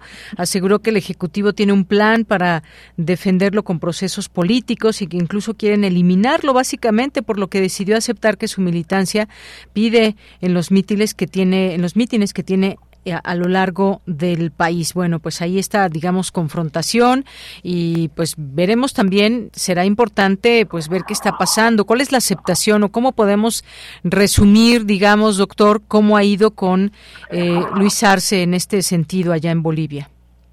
Pues yo creo que, que finalmente quien va a evaluar los rendimientos que hizo el actual mandatario va a ser el pueblo con las próximas elecciones. No creo que el mejor eh, mecanismo de evaluación son las votaciones eh, que miden si un candidato hizo o no bien las cosas, si un sector o un movimiento alcanzó lo que prometió. La situación en Bolivia no es fácil, son situaciones de desigualdad crecientes que han venido alimentándose con el paso del tiempo y que obviamente se constituyen un, en un reto para cualquier eh, presidente, ¿no?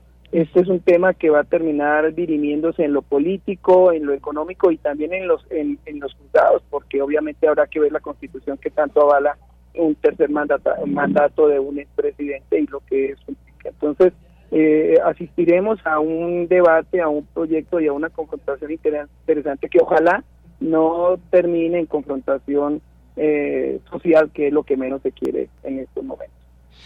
Pues sí, efectivamente, eso es lo que, lo que se ve. Y por último, doctor, pues Evo Morales dice que buscan inhabilitarlo para comicios de 2025. Digamos que ya entra con esta, eh, con este panorama, con esta situación. Dice que hay intromisión del gobierno de Luis Arce ante el Tribunal Constitucional Plurinacional para intentar su inhabilitación para las próximas elecciones presidenciales de 2025. Es decir, va planteando un escenario, pues dice desde ahorita adverso a su posible candidatura bueno, mira, ya tenemos un antecedente eh, con Correa en Ecuador, en donde pasó algo similar. Recordemos que eh, su sucesor Lenín Moreno se encargó prácticamente de tejerle todos unos antecedentes que hoy en día tienen exiliado al expresidente Correa y ha conformado otra fracción que hoy en día eh, ha determinado que, que Ecuador se convierta en un país que está atravesando una situación muy difícil. No, eso es lo que genera temor con todo este tipo de divisiones, de confrontaciones entre eh, partidarios de, un mismo movimiento y porque finalmente, insisto, a quien afecta es a la democracia, a los pueblos, ¿sí? Ese es el problema. Ese es el problema. Y bueno, pues sí, finalmente se, se cuestiona también, a ver si, si puede, si esto se tomaría, digamos, como una reelección o cómo, cómo está, digamos, eh, la constitución, porque pues este derecho a la reelección, que ya que señala que pueden ser reelegidos por una sola vez de manera continua, y también pues se sostendría entonces, entonces que no está claro si hace referencia a que únicamente puede ser reelegido una vez o luego de un periodo puede estar apto para ser candidato nuevamente. Ahí también queda ahí un poco esa duda. Sí, finalmente eso se va a dirimir en parte en tribunales, otra parte se va a dirimir en las urnas y otra parte pues se va a dirimir en términos de medios de comunicación, de campañas. Así va a estar eh, manifestado esta confrontación que, insisto, ojalá le dé la madurez tanto a Evo Morales como a Luis Arce para entender que primero está el país antes que sus intereses. Muy bien. Bueno, pues doctor eh, Fernando Neira Orjuela, como siempre, un gusto platicar con usted. Muchas gracias. A ti por la invitación y aquí a la orden para lo que se necesite. Un saludo a todos y a todas las redes. Gracias, hasta luego. Muy buenas tardes. Gracias al doctor Fernando Neira Orjuela, doctor en estudios de población del Colegio de México, profesor investigador en el Centro de Investigaciones sobre América Latina y el Caribe. Y este tema de Evo Morales quiere lanzarse otra vez a la presidencia de la República. Y por lo pronto, pues el que gobierna ahora, Luis Arce, el presidente, señaló a los medios de comunicación eh, pues bueno, obviamente le preguntaban sobre una eventual candidatura, si piensa o no reelegirse, dijo que no está en su agenda y que ahora está enfocado a hacer gestión. En este año, en varios congresos y reuniones, proclamaron a eh, candidato a la presidencia Morales y por otro lado a Arce. Bueno, pues hay una situación también muy específica que pueda haber y poner atención a lo que sucede allá en Bolivia. Dos con 27 minutos. Prisma RU. Relatamos al mundo.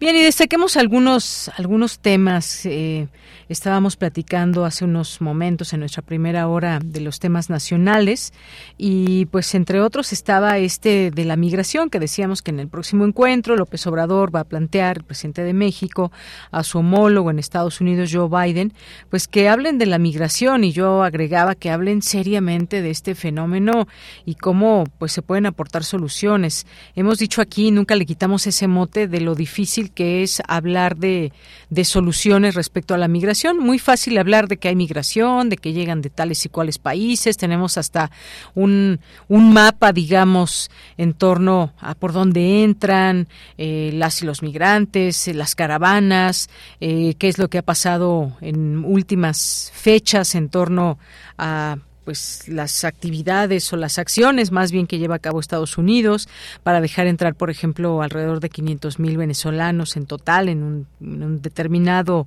eh, tiempo. Eh, y bueno, pues una vez más lo plantea el presidente, eh, luego de que había dicho, recuerden esta parte de la Organización de las Naciones Unidas, que debería convocar a un plan mundial de combate a la pobreza y la lucha contra la desigualdad. Y es que muchos de los problemas de este, pues no solamente del mundo, no solamente de México, sino del mundo, es justamente esto de la desigualdad. Gente muy, muy, muy, muy rica, pero exageradamente rica, que nunca va a poder terminarse ni toda su familia, todo el dinero que tienen, y hay gente que pues no tiene para comer. Hay gente que no tiene un trabajo, hay gente que tiene pues dificultades para poder encontrar algo de comer y no es solamente y no es una cuestión de es que pues ahí están las posibilidades hay que echarle ganas no no no nos clavemos en ese discurso de verdad. Hay muchas cosas que no están funcionando bien en el mundo y que deberían funcionar y que organismos internacionales importantes pues deberían también no solamente pues lanzar eh, discursos muy interesantes muy buenos sino también generar soluciones podemos irnos por aquí, por allá y entre todas y todos, las naciones, las ciudadanías de cada país, poder lograr algo. Digo, yo sé que esto es un sueño, quizás hasta muy lejano, pero pensemos en que pueda ser realidad en algún momento, porque pues la migración es un problema y más allá de que si se está llegando a un país eh, que ya no quiere permitir más la entrada de estos migrantes, bueno, entonces, ¿qué se hace con todos esos flujos migratorios? Hablando de México, pero también este problema pues, está en muchos otros lugares. Bueno, pues el caso es que este tema importante que se plantea eh, y hoy en la conferencia mañanera, pues el presidente planteó una vez más que la Organización de las Naciones Unidas debe convocar un plan mundial sobre de combate a la pobreza, a la pobreza y la lucha contra la desigualdad. Dice que es vergonzoso que se publican listas de multimillonarios del mundo y estamos hablando de cantidades gigantescas.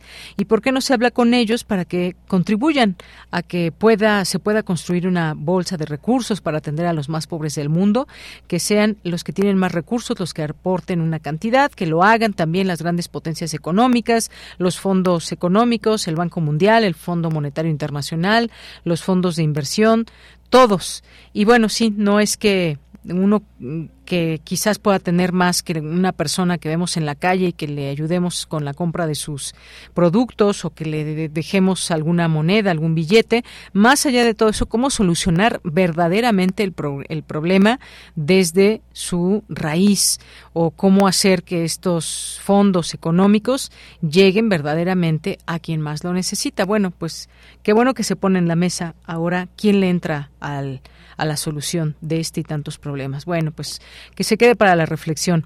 En otros temas, y aquí en la Ciudad de México ya se registró Clara Brugada para la contienda en Morena por el gobierno aquí en la ciudad. Se registró esta mañana.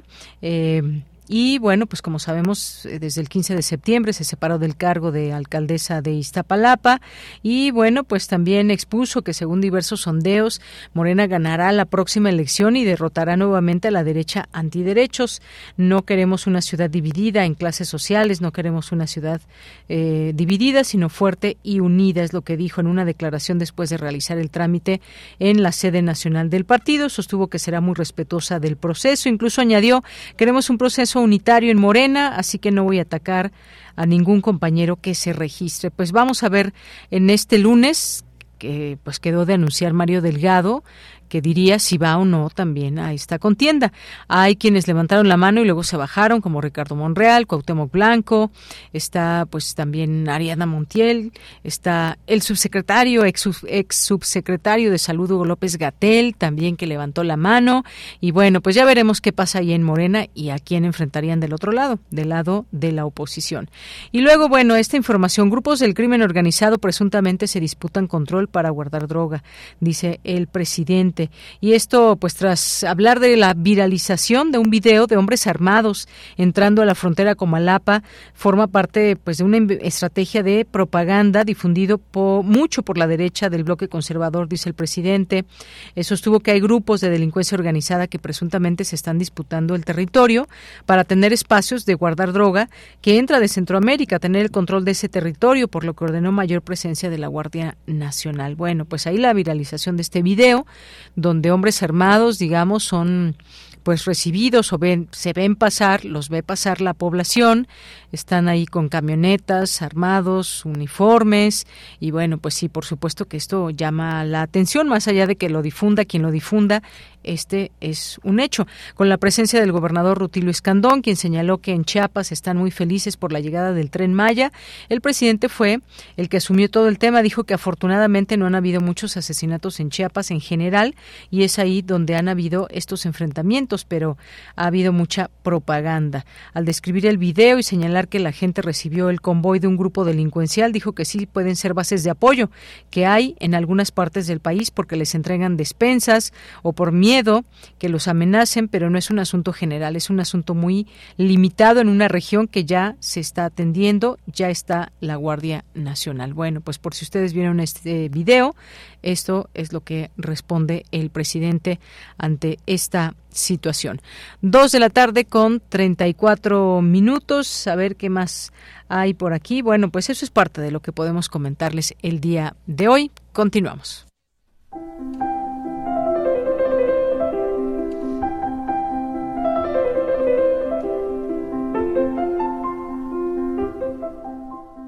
Cartografía RU con Otto Cázares. Bueno, pues ya hace su acto de aparición vía telefónica Otto Cázares. ¿Cómo estás, Otto? Estoy muy contento de escucharte, de saludarte por aquí, de saludar a quienes suelen escucharnos a través de las ondas cristianas, querida Deyanira. Así es, pues qué bueno escucharte y bueno, pues nos tienes preparada una cartografía iniciando esta semana. La siguiente cartografía ya será una cartografía de octubre, Otto. Así es, así es. Y para finalizar septiembre, un comentario a contracorriente también de lo que ocurre en nuestro país, de lo que ocurre en términos generales. Yo quiero hacer un comentario ante la proximidad de los 100 años de la publicación de la novela La montaña mágica de Thomas Mann. Un acontecimiento que fue un auténtico masazo cultural La publicación de la novela tuvo lugar en 1924, pero desde luego los materiales estaban ya siendo finalizados por estas mismas fechas en el año 1923. Déjenme comenzar contándoles que el entorno familiar de Thomas Mann fue muy complejo, tanto con respecto a los que lo antecedieron, y de eso da buena cuenta la novela de juventud Los Budenbrook, pero también los que le siguieron. De los varios hijos que tuvo Thomas Mann, dos de ellos fueron de probadísimo genio, Erika y Klaus Mann. Erika Mann fue una escritora de gran relieve, de gran lucidez, fue una activista, fue actriz, y Klaus Mann eh, fue homosexual no larvado, al revés que su papá, Thomas, que fue un homosexual de closet, diríamos nosotros. Klaus Mann fue adicto a la anfetamina, grandísimo escritor como su padre, y se suicidó después de escribir una novela excepcional que es Mephisto. Eh, Thomas Mann solía escribir sus novelas extrayendo materiales de la historia de su familia, lo que ocasionó, como podrán ustedes imaginar, no pocos dolores, no pocas tensiones dentro de la misma. Pero La montaña mágica, digámoslo así, eh, es una novela en la que el material familiar se le agotó, por fortuna, porque tuvo que desarrollar otros temas. Hace 100 años, Thomas Mann estaba preparando las páginas de La montaña mágica, un trabajo que en buena medida lo puso en la mira de recibir el premio Nobel. Las páginas de La montaña mágica ven la luz en 1924, eso ya lo he dicho, pero aparecen en la célebre editorial alemana Fischer Verlag. Hay algo interesante que decir con respecto a esto. El editor del sello, Samuel Fischer, había fundado su casa editorial en 1886 y esto lo cuenta Roberto Calazo en un brevísimo ensayo respecto a este editor Samuel Fisher, eh, acumuló un rencor en su contra eh, por parte de la jerarquía nazi que buscó internarlo en un campo de concentración del que sí salió, pero salió en un muy mal estado físico y psicológico. El legado editorial de Samuel Fisher lo salvó y lo continuó la editorial Surkamp, que es probablemente la más importante en lengua alemana. Bueno, eso con respecto al sello editorial. La escritura eh, de Thomas Mann tuvo más de 1.500 páginas manuscritas. Si ustedes compran un volumen de la novela, pues es un volumen de más de mil páginas. Eh, Thomas Mann comenzó la escritura hasta 1913, interrumpió los trabajos de escritura constantemente hasta que en 1919 tomó el trabajo por los cabellos, por así decirlo, y la termina. 1924, primeros meses termina el trabajo, está a punto de cumplir 50 años y eh, de principio a fin algo se transforma para siempre con la montaña mágica. Si uno se adentra a la lectura, uno como lector termina completamente transformado. También el mundo interno de la novela se transforma. Eh, estamos antes de la Primera Guerra Mundial y vemos el estallido de la Primera Guerra Mundial. Eh, se ha dicho, con mucha razón, el argumento de la montaña mágica es relativa, relativamente sencillo.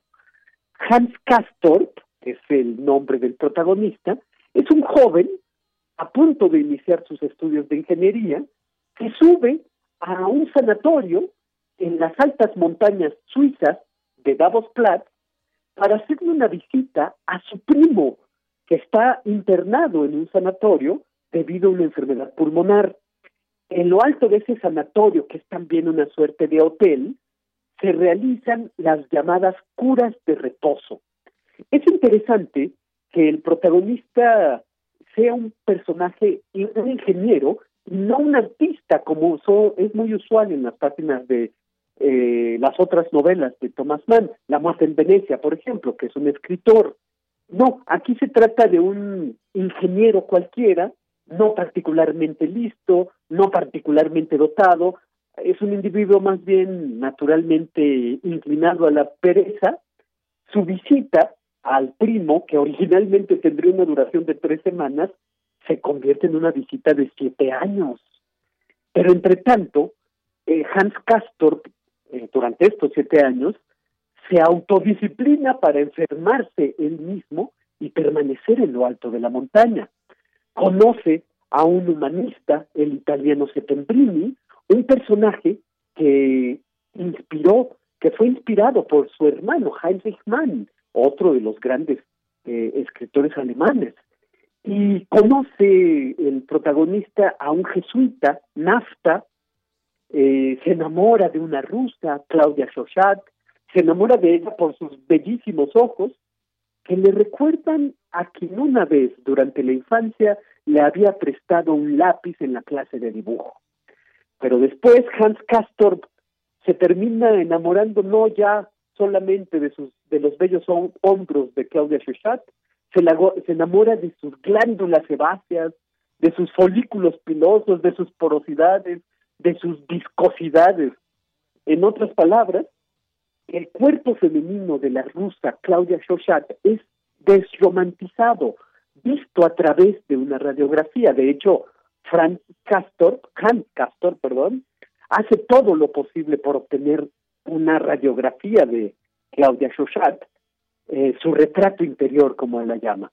Aparece también en la novela un personaje muy extraño, muy perturbador, de nombre extraño y perturbador, que es Mincer Peppercorn.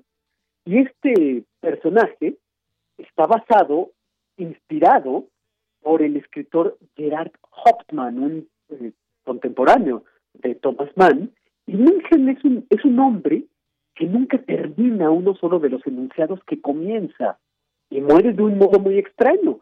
Se da muerte a sí mismo a través de un dispositivo que emula la, la mordida de una serpiente, a través de un mecanismo retráctil que permite la entrada y la salida de unas agujas. El tiempo se alarga indefinidamente en esta novela que es extensa como, como el mundo.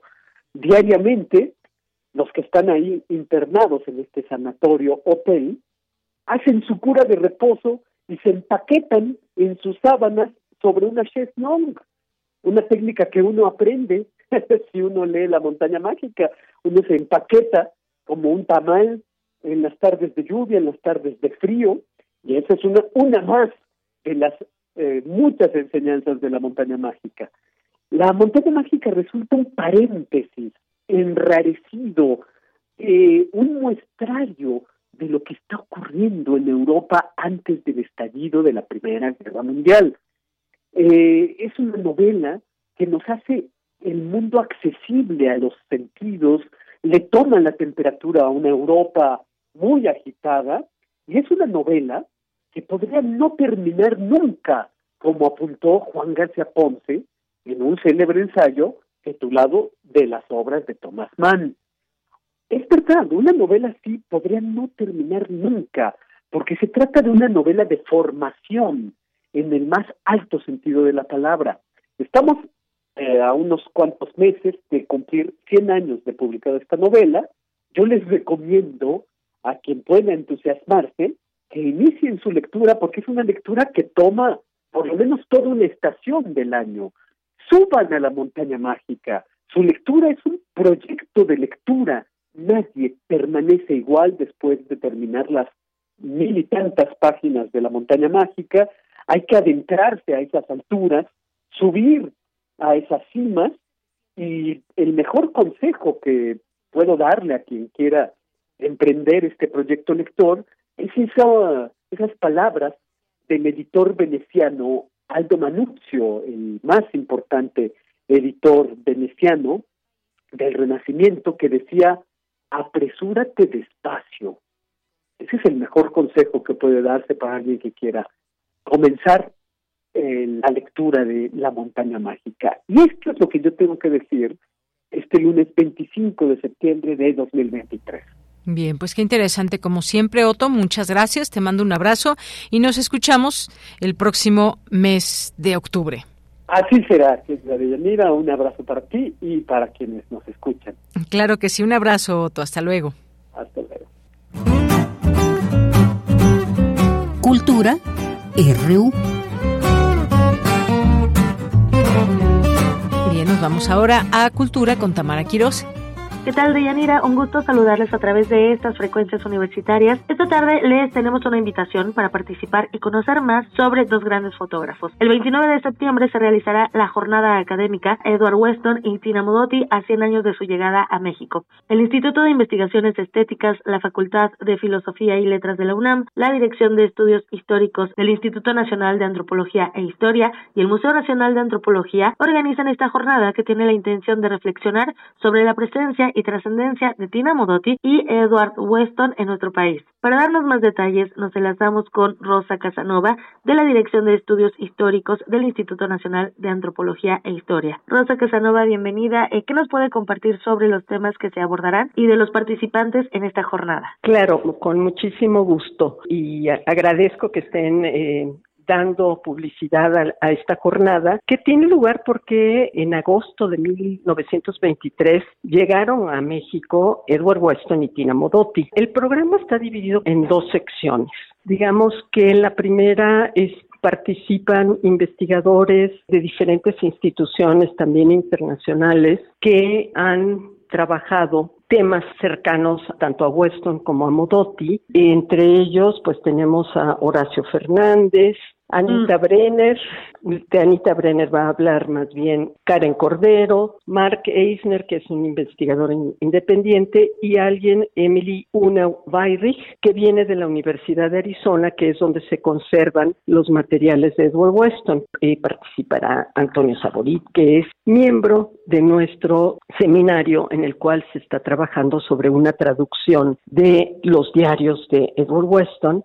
Somos, digamos, los hemos impulsado esta jornada y estamos interesados en que se vuelva a discutir, a pensar la presencia de estos dos fotógrafos que fueron muy importantes para la fotografía mexicana y que quizá los diarios no sean tan conocidos. Por eso estamos pensando en la traducción. Por supuesto.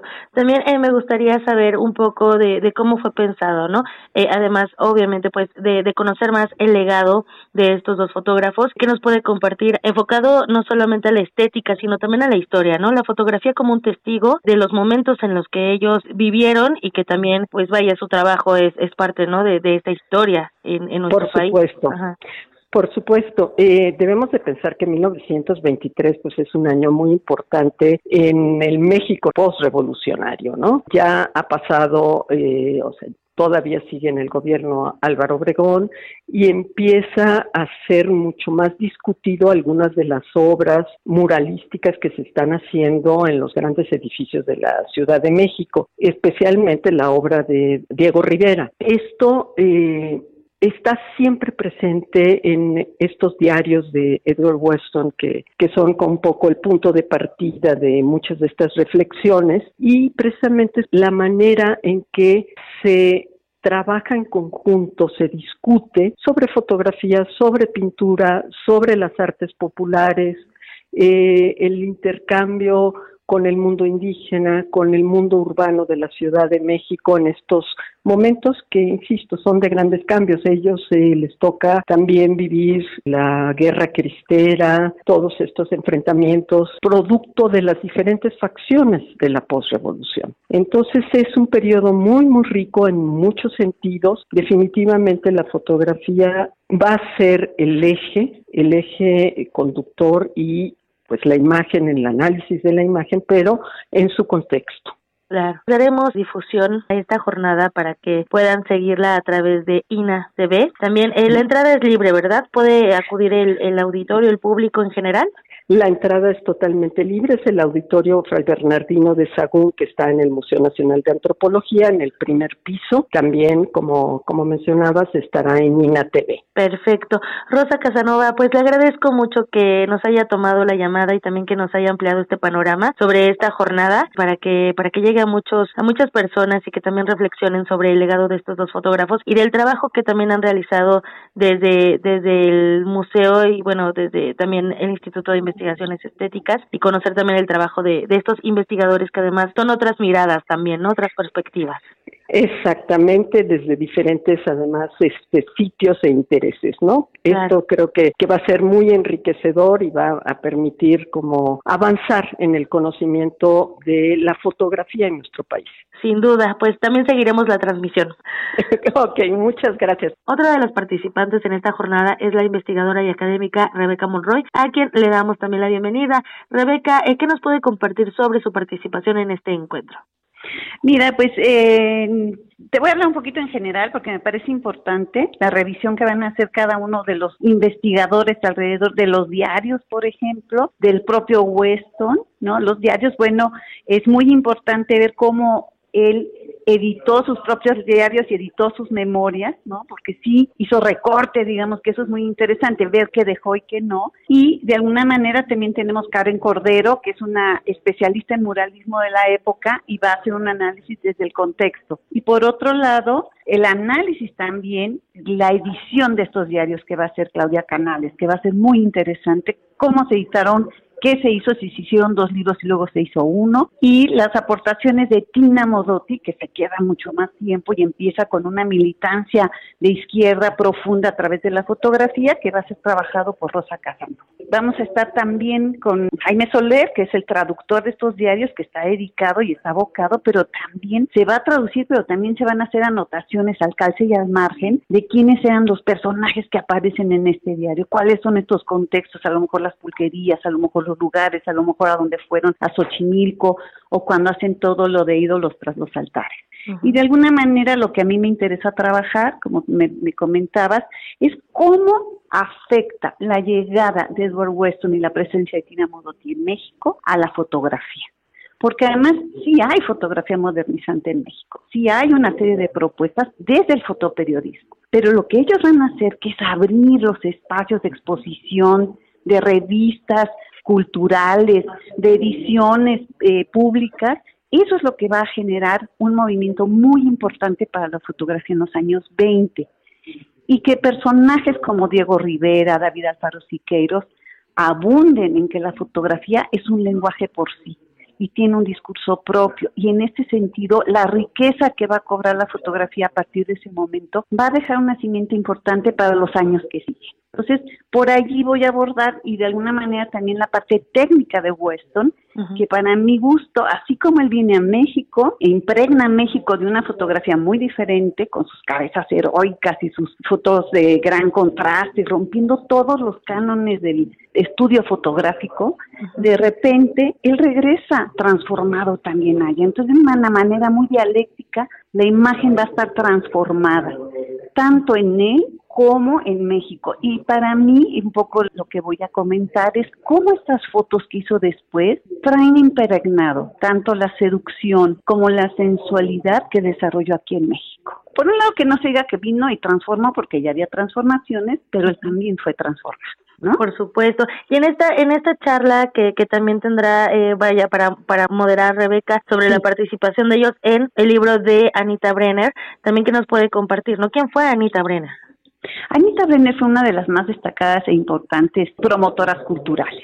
Y de alguna manera lo que va a hacer Karen Cordero va a analizar porque Anita Brenner va a transformar muchísimo todo lo que son las publicaciones de la época y la fotografía que van a hacer Edward Weston y Tina Modotti, recuperando ese arte nacional, ese arte que se suele llamar popular, que se meten en la diversidad de las comunidades para rescatar estas las ollas de Oaxaca, los petates, los juguetes y que de alguna manera van a traerlos gracias a la fotografía a un nivel de arte, que es algo que Mariana Jampolsky muchos años defendió, que es no es artesanía, es un arte popular y como tal hay que rescatarlo. Y Anita Brenner, igual que Frances Tour, hicieron esto a partir de sus revistas, de las exposiciones y de sus libros. Entonces sí es un personaje muy importante Anita como promotora cultural en muchos ámbitos, pero al rescatar la fotografía le da otro sentido. Y ahí es donde la foto cobra importancia, entonces los años 20 van a ser un caldo de cultivo para lo que va a seguir en los años 30 y la época de oro de las revistas ilustradas. Exacto, pues qué importante revisar, revisitar este este trabajo, ¿no? A través de, de las otras miradas, que era también lo, lo que comentaba anteriormente con Rosa Casanova. Y le agradezco que, que también nos amplíe este panorama, Rebeca, y que nos comparta parte de lo que sucederá el 29 de septiembre en esta jornada. Haremos la invitación a nuestro esperamos. Claro que claro que sí, a las 10 de la mañana hacemos la inauguración con nuestras directoras del Instituto de Investigaciones Estéticas, de la Dirección de Estudios Históricos de la del INA y por supuesto Antonio Que es el director del Museo Nacional. Allá los esperamos, mi queridísima. Escuchamos a Rosa Casanova y Rebeca Monroy, participantes en la jornada académica Edward Weston y Tina Modotti a 100 años de su llegada a México, que se realizará el próximo 29 de septiembre en el auditorio Fray Bernardino de Sahagún del Museo Nacional de Antropología y también eh, pueden seguir la transmisión a través de INA TV. Hasta aquí la información. Que tengan excelente tarde. De Yanira, te regreso los micrófonos. Bien, pues muchas gracias, Tamara. Nos escuchamos mañana y nos escuchamos mañana también con ustedes aquí en este espacio de Prisma RU. Gracias por iniciar juntos la semana. Ojalá que se quede a lo largo de la misma por- porque tendremos, pues ya saben, nuestras secciones, colaboradores a lo largo de todos estos días y pues siempre nos da un gusto saber que están ahí. Hoy tenemos tiempo para despedirnos con un poquito de música. Por lo pronto, pues gracias a todo el equipo, a Marco Lubián en la producción, a Denis Licia en la asistencia, a Iván Martínez que está en las redes sociales muy pendiente por ahí y que ya les irá dejando, eh, haciendo llegar quienes ganan los, los boletos de sinergia, pero todavía tenemos suficientes, así que sigan mandando su petición para boletos dobles. Aquí les guardamos este espacio para el festival. Gracias también a Arturo González, Enrique Pacheco, aquí en los micrófonos se despide de ustedes de Yanira Morán. Y nos vamos a despedir con Tierra Mestiza de los folcloristas, que lleva dedicatoria a todas las personas que les guste mucho esta canción en particular, que a mí me hace recordar también muchas cosas muy buenas, por cierto. Bueno, con esto nos despedimos. Yo soy de Yanira Morán, los folcloristas, eh, Tierra Mestiza. Hasta mañana.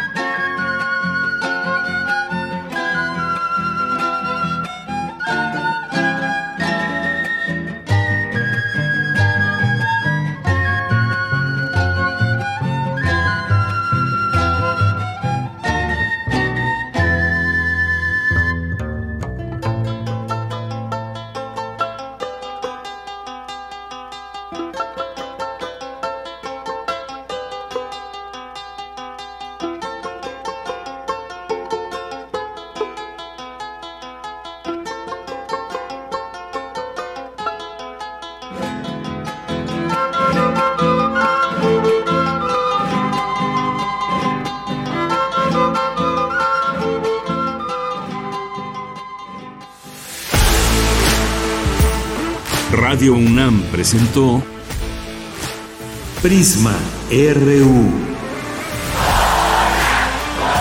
Una mirada universitaria sobre los acontecimientos actuales. Prisma RU. Relatamos al mundo.